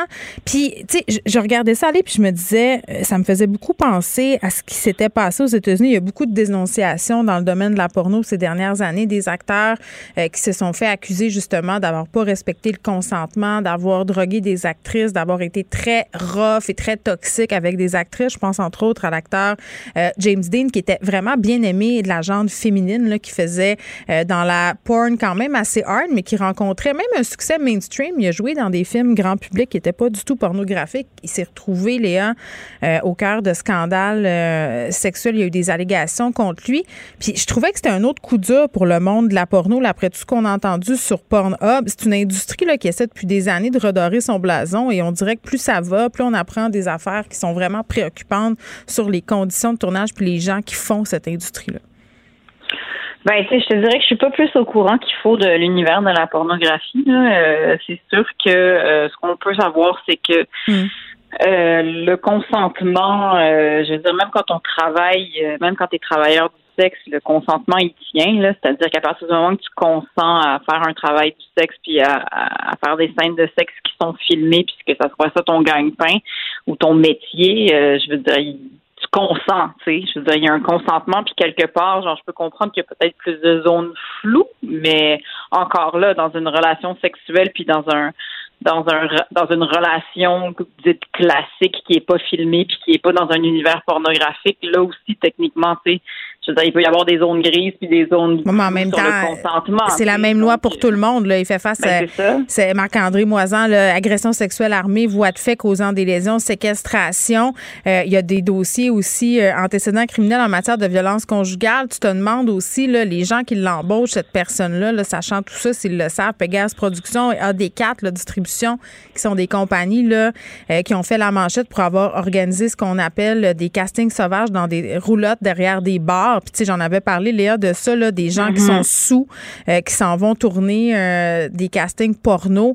Euh, tu sais, on se parle de consentement, là. Quand tu as bu à ce point-là, est-ce que vraiment tu réalises qu'est-ce que tu es en train de faire, tu sais? C'est-à-dire. Mais, tu sais, Penses-tu que l'industrie de la pornographie a peur que le mouvement MeToo les, les balaye? Est-ce que, je veux dire. Ben, il devrait. Est-ce que on, oui, c'est ça. Je veux dire, est-ce qu'on on marche plus sur des œufs parce que justement, ça prend du temps avant, il y a quelque chose de caché ou de tabou dans la mhm. pornographie encore, tu sais, je veux dire, de, d'amener ça dans les médias de masse, dans, à, à la lumière de monsieur et madame tout le monde, même si monsieur et madame tout le monde consomment probablement de la pornographie. Euh, Mais c'est comme si on voulait pas le savoir, qu'est-ce qu'il y a derrière. Puis c'est ça qu'on se rend compte ben avec les différents scandales qui nous tombent dessus depuis quelques mois avec Pornhub notamment. C'est que tout le monde trouve que ça n'a pas de bon sens, mais personne n'est prêt à payer pour sa porn pour s'assurer justement que les conditions de tournage sont éthiques, que tout le monde est bien traité et consentant. Ben, c'est parce que est-ce que c'est pas tout le monde qui est prêt à payer ou est-ce que c'est parce que tu sais ce combat-là il est trop grand? Est-ce qu'on a peur de ce qu'on va découvrir en dessous? Tu sais, je veux dire, on se rappelle qu'il y a un empereur de la porno qui avait une maison à vendre pour 19 millions de dollars à Antique. Là, elle a brûlé. Elle a brûlé deux secondes après qu'elle soit qu'elle a été mise en vente. Un hasard, mais un hasard. Un hasard. Je veux dire, est-ce qu'on en entend parler? Est-ce qu'on sait ce qui s'est passé? Je veux dire après, pour ce qui est des affaires comme Pornhub et tout ça, je veux dire, je pense qu'on en a plus entendu parler que qu'avant, c'est-à-dire qu'il y a une conscientisation qui se fait, mais je pense qu'il y a un malaise, mine de rien, puis qu'on a peur un peu de ce qu'on va découvrir. Ben, puis après, moi, je pense que ce serait possible de, de rendre tout ça un petit peu plus éthique, c'est-à-dire que, que les gens se cachent moins dans leur du fait que je pense que tout le monde consomme de la pornographie à un moment donné ou un autre. Donc, tu sais, peut-être que justement, ça gagnerait à être mis plus sur la place publique, puis il y a comme une espèce d'honnêteté par rapport à ça qui fait que probablement qu'il y aurait plus de lumière qui serait dessus, puis qu'à ce moment-là, qui est croche, on le verrait, puis on le réglerait. Puis que ces gens-là puissent travailler en sécurité. Donc, je rappelle 12 nouvelles accusations qui ont été déposées la semaine dernière contre Marc-André Moisan, qui est une figure de l'industrie de la porno bien connue au Québec. Euh, on s'en va complètement ailleurs, Léa, vraiment ailleurs. On va se parler de vaccination. Euh, vaccination à vélo et à, en auto sur l'île Notre-Dame. Ben, tu sais, on s'est parlé la dernière fois d'Émile Bilodeau, puis comment est-ce que justement le gouvernement cherche des nouvelles tactiques pour attirer d'autres sortes de personnes qui viennent se faire euh, vacciner. Ouais. Émile Bilodeau avait fait un stunt, un petit concert euh, au centre des congrès. On avait tous peur que ce soit très malaisant pour lui et pour tout le monde. Euh, mais là, j'avoue que leur stratégie, il y a quelque chose de festif là dans le fait de pouvoir aller à l'île Notre-Dame. T'as pas de rendez-vous ou t'en as un, mais tu te pointes à vélo, ou tu te pointes en voiture, tu te fais vacciner. Je sais pas. On va pas faire ça cette fin de semaine. Je pense le 29 mai. Euh, quelques fins de semaine de suite. Il me semble qu'on va pouvoir faire ça. Et Mais c'est-tu l'idée de rendre ça festif, de faire ça à l'île Notre-Dame, un peu à l'image des États-Unis où on t'offre une bière ou de gagner un million à la loto? on est loin de tout ça, là. C'est à la sauce Valérie Plante, quand même. Oui, c'est à la sauce Valérie Plante. Je veux dire, aller se faire vacciner en vélo, euh, c'est très 2021. Euh, cela dit, je, je, ben, je sais pas, je trouve qu'ils varient leur tactique, je trouve ça original, c'est un petit côté euh, nature, un, se faire vacciner en plein air. En même temps. Ben oui, tu, tu, pourras, faire, même temps, tu pourras faire ton choc vagal en regardant le fleuve. Oui, mais je suis un, je suis un peu jalouse. J'avoue que j'aurais fait ça. Tu sais, moi, j'ai fait du bénévolat. Je fais du bénévolat. Oui, j'ai vu ça. Ben oui, mais je pense que ce serait là. J'aurais voulu, mais sauf que c'est pas dans le CIUS de l'Ouest. J'ai l'habitude de le faire dans le CIUS de l'Ouest. Mais euh, mais oui, euh, j'avoue que je, serais curieuse de voir comment comment ça se passe. Ça fait longtemps que je suis pas allée au circuit Gilles Villeneuve. Je sais même pas c'est quand la dernière fois que je suis allée. Mais, euh, jamais mais ouais, je, je, te confirme. Et ça se trouve, ça se trouve, moi non plus, je suis jamais allée. Pourtant, je suis née ici, mais euh, je pense que j'irais, moi, visiter le circuit Gilles Villeneuve pour me faire vacciner. Je suis déjà vaccinée. Mais écoute, euh, bravo à ceux qui vont aller là-bas. Vous allez avoir un petit guide touristique en même temps. Ça va être fun. Puis, on allie deux choses, euh, santé, la vaccination et le sport. Donc, c'est parfait. Est-ce que ça va être la fin du télétravail? Je pense que beaucoup se posent la question en ce moment. Puis, les gens sont sont un peu à tergiverser en ce moment sur leur désir. Je crois, là, on a tous été un peu, euh, bon, je m'exclus là-dedans parce que moi, je suis venue ici tous les jours, mais je pense qu'on a connu une certaine lune de miel par rapport au télétravail. Euh, là, on a peut-être un peu déchanté, mais est-ce que pour autant, on veut un retour à la normale, à la vie d'avant? Euh, je suis pas certaine. Mais je sais pas ce qui va arriver. Ça va être intéressant de suivre ça parce que je pense qu'il y a bien des gens qui se sont rendus compte que le mode de vie de se taper le trafic puis de travailler trop loin de la maison, je pense qu'il y a, pense qu'il y a beaucoup de gens qui se sont rendus compte que ça affectait leur quotidien. Puis tout d'un coup, quand ils se sont mis à faire du télétravail, euh, ils ont trouvé que leur vie était simplifiée. Mais c'est tellement moins stressant. Juste le matin, là, les enfants, l'école, tu n'as plus à rusher vraiment personne parce qu'il faut que tu sois au bureau à telle heure. Tu sais, tu vas porter les enfants à pied bien souvent. Tu reviens chez vous. Tu n'as pas besoin de te grimer au complet. Tu sais, ça a ben allégé quand même cette, cette, cette chose-là qui était très lourde. Ben, je suis d'accord, mais comme tu l'as dit, je pense qu'il y a eu une lune de miel. Puis à un moment donné, tu rentres dans, euh, tu à la longue, là, d'être toujours en jogging, ne pas voir tes collègues. tu expérimentes les limites de Zoom. Oui, je pense sincèrement que, cela dit, il y a peut-être des gens qui vont décider de travailler plus proche de leur maison, tu sais, qui, qui vont carrément faire des changements comme ça. Euh, mais mais j'ai l'impression qu'on va oublier plus que ce qu'on pense de la pandémie. Ah, ça va revenir très vite, le naturel. Moi, je crois là, que ça va être comme au jour de l'an. Des bonnes résolutions, ça va durer un mois ou deux, puis après ça, le naturel va revenir au galop. On va tous redevenir les poules pas de tête qu'on était, puis le, le, le monde va continuer tel qu'on l'a connu avant. Mais ça, ça se peut, mais cela dit, je pense qu'on va surtout se rendre compte que le changement, c'est long. Je veux dire, il y, a des, il y a des changements qui peuvent être faits de manière drastique, mais c'est rare. Là. Si on veut vraiment changer la manière de fonctionner de nos mm. banlieues et de nos villes, ça se fera pas du jour au lendemain, juste tout le monde s'est mis à faire du télétravail. Mais c'est quoi? J'ai l'impression qu'il y a certains employeurs qui vont exercer des pressions euh, pas toujours dans le bon sens pour que leurs employés travaillent majoritairement à la maison parce qu'ils ont réalisé qu'ils pouvaient faire des coûts absolument incroyables. Pouvaient sauver des coûts d'opération. Euh, au centre-ville de Montréal, opérer des bureaux, c'est excessivement cher. Euh, là, se sont rendus compte à un moment donné que tu peux faire la majorité du travail à distance, que ça se peut, que c'est viable, que la productivité est là. Mais au niveau humain, là, de la psychologie humaine, des, liens que tu peux créer en équipe et au travail. Je pense que peut-être, en tout cas, j'espère que ça ne sera pas complètement mis de côté pour des raisons financières. Ben moi aussi, parce que je pense pas que ça soit réaliste non plus pour euh, pour le bien-être de, de, certains employés, parce que juste les gens qui vivent en ville, la plupart des gens qui vivent en ville vivent dans des endroits, c'est pas des châteaux, là, c'est rare que un bureau. oui. C'est rare que tu aies l'espace, mine de rien, de vraiment installer un bureau à la maison, quelque chose de, de, le fun. Puis après, est-ce que c'est vraiment à tes employés de payer pour ça? Que, c'est quoi les coûts? Je veux dire, euh, donc, moi, je pense vraiment qu'il il y a un côté pas réaliste à ça. Après, peut-être qu'on s'en va vers plus de hmm. flexibilité, par contre. On, salue, euh, on salue les gens qui se sont achetés des maisons à deux heures de Montréal en se disant que le télétravail était là pour rester. Ben peut-être que dans leur vie, ça va être viable, mais je sais pas si ça va être vraiment la grande majorité des gens. Je pense qu'il y a beaucoup de gens qui s'ennuient du bureau en ce moment. Je peux me tromper, là. Mais ben, moi, j'ai vu juste en, j'ai vu autour de moi des gens qui étaient très contents de quitter leur jogging, en tout cas, puis de remettre un petit tailleur ou un petit talon, là, puis de temps en temps de se grimer un petit peu parce qu'à un moment donné, ça devient long. Là, je pense que tu as raison, puis je pense que limite à ce que la caissière de l'épicerie peut prendre comme small talk parce qu'on est désespéré de parler à des êtres humains. mais moi, Geneviève, en tout cas, j'ai hâte d'aller en Peut-être qu'un jour. Oh oui! Moi, c'est très bientôt. J'ai très, très hâte. Est-ce qu'il va falloir attendre nos deuxièmes doses? Oh, je sais pas, mais de toute façon, d'ici la fin de la saison, le 19 juin, euh, je sais pas si ça va être possible. mais en tout cas, moi aussi, j'aimerais ça parce qu'à un moment donné, je me disais, ça va faire plus longtemps qu'on anime au téléphone qu'en présentiel. Il faudrait pas qu'on se rende là. Merci, Léa. Merci, Geneviève. À bientôt. Bye. Pendant que votre attention est centrée sur cette voix qui vous parle ici, Ou encore là, tout près ici. Très loin là-bas? Ou même très, très loin. Celle de Desjardins Entreprises est centrée sur plus de 400 000 entreprises partout autour de vous. Depuis plus de 120 ans, nos équipes dédiées accompagnent les entrepreneurs d'ici à chaque étape pour qu'ils puissent rester centrés sur ce qui compte, la croissance de leur entreprise.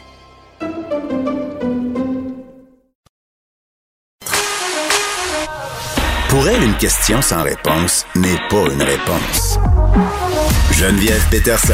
Cube Radio. Et je suis avec Alexandre Moranville-Ouellette pour terminer cette émission. Bonjour Geneviève. Point de presse du ministre du Tourisme, de la ministre du Tourisme, pardon, euh, Caroline Proux, la ministre de la Culture également, Nathalie Roy, qui parle euh, bon des festivals, euh, des événements qui pourront avoir lieu cet été. Oui, puis c'est pas vraiment des nouvelles annonces là. Okay. Euh, vous avez rien raté, rassurez-vous. C'est plutôt des précisions sur comment vont pouvoir se dérouler ouais. avec le plan de déconfinement annoncé hier. Euh, tout ce qui est événements, festivals, événements culturels, etc. Euh, donc, à partir de vendredi, déjà, les spectacles extérieurs vont être permis de 250 personnes pour l'instant.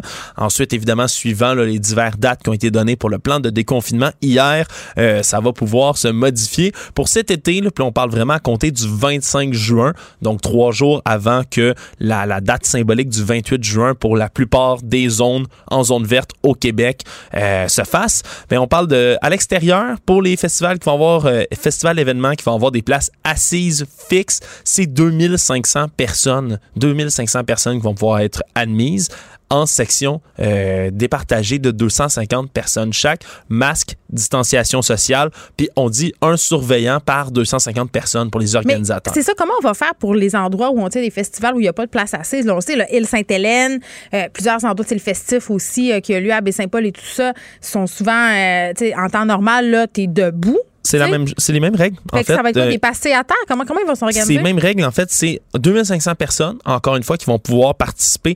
Puis là, de ce que je comprends, ça sera peut-être par scène ou par zone de l'événement, là, dépendamment quand on parle d'un gros festival. Mais disons, pour l'instant, pour le spectacle, 2500 personnes divisées en sections avec des barrières physiques. Là. On parle vraiment, il y a une délimitation physique va être établie en Mhm. sections, encore une fois, de 250 personnes. Puis on demande une preuve euh, qu'on est vacciné. By, by the way, j'ai pas toujours pas, reçu, hein, Alex, mon courriel de la santé publique. Bien, là. il y en a, il y en a plusieurs centaines de milliers qui ont été envoyés là, au cours eu. de la dernière semaine, donc euh, ça va peut-être venir là, rapidement pas pour dans toi. mes spams non plus. Non, non, je comprends, mais pour l'instant, ça n'a pas été annoncé là, nulle part. J'imagine que ça va vraiment être une plus grosse annonce là, à savoir euh, qu'est-ce qu'on va faire avec ces passeports vaccinés. Ça me sur- passeports, là, je le mets Ça me, oui, la preuve digitale de vaccination. Voilà. Ça m'a surprise hier qu'il n'en soit pas question pendant le point de presse, mais je comprends qu'on voulait se concentrer sur les annonces. C'était tout de même compliqué. Là. On annonçait euh, un déconfinement par date, donc une certaine gradation. On ne voulait pas mélanger le monde. Là.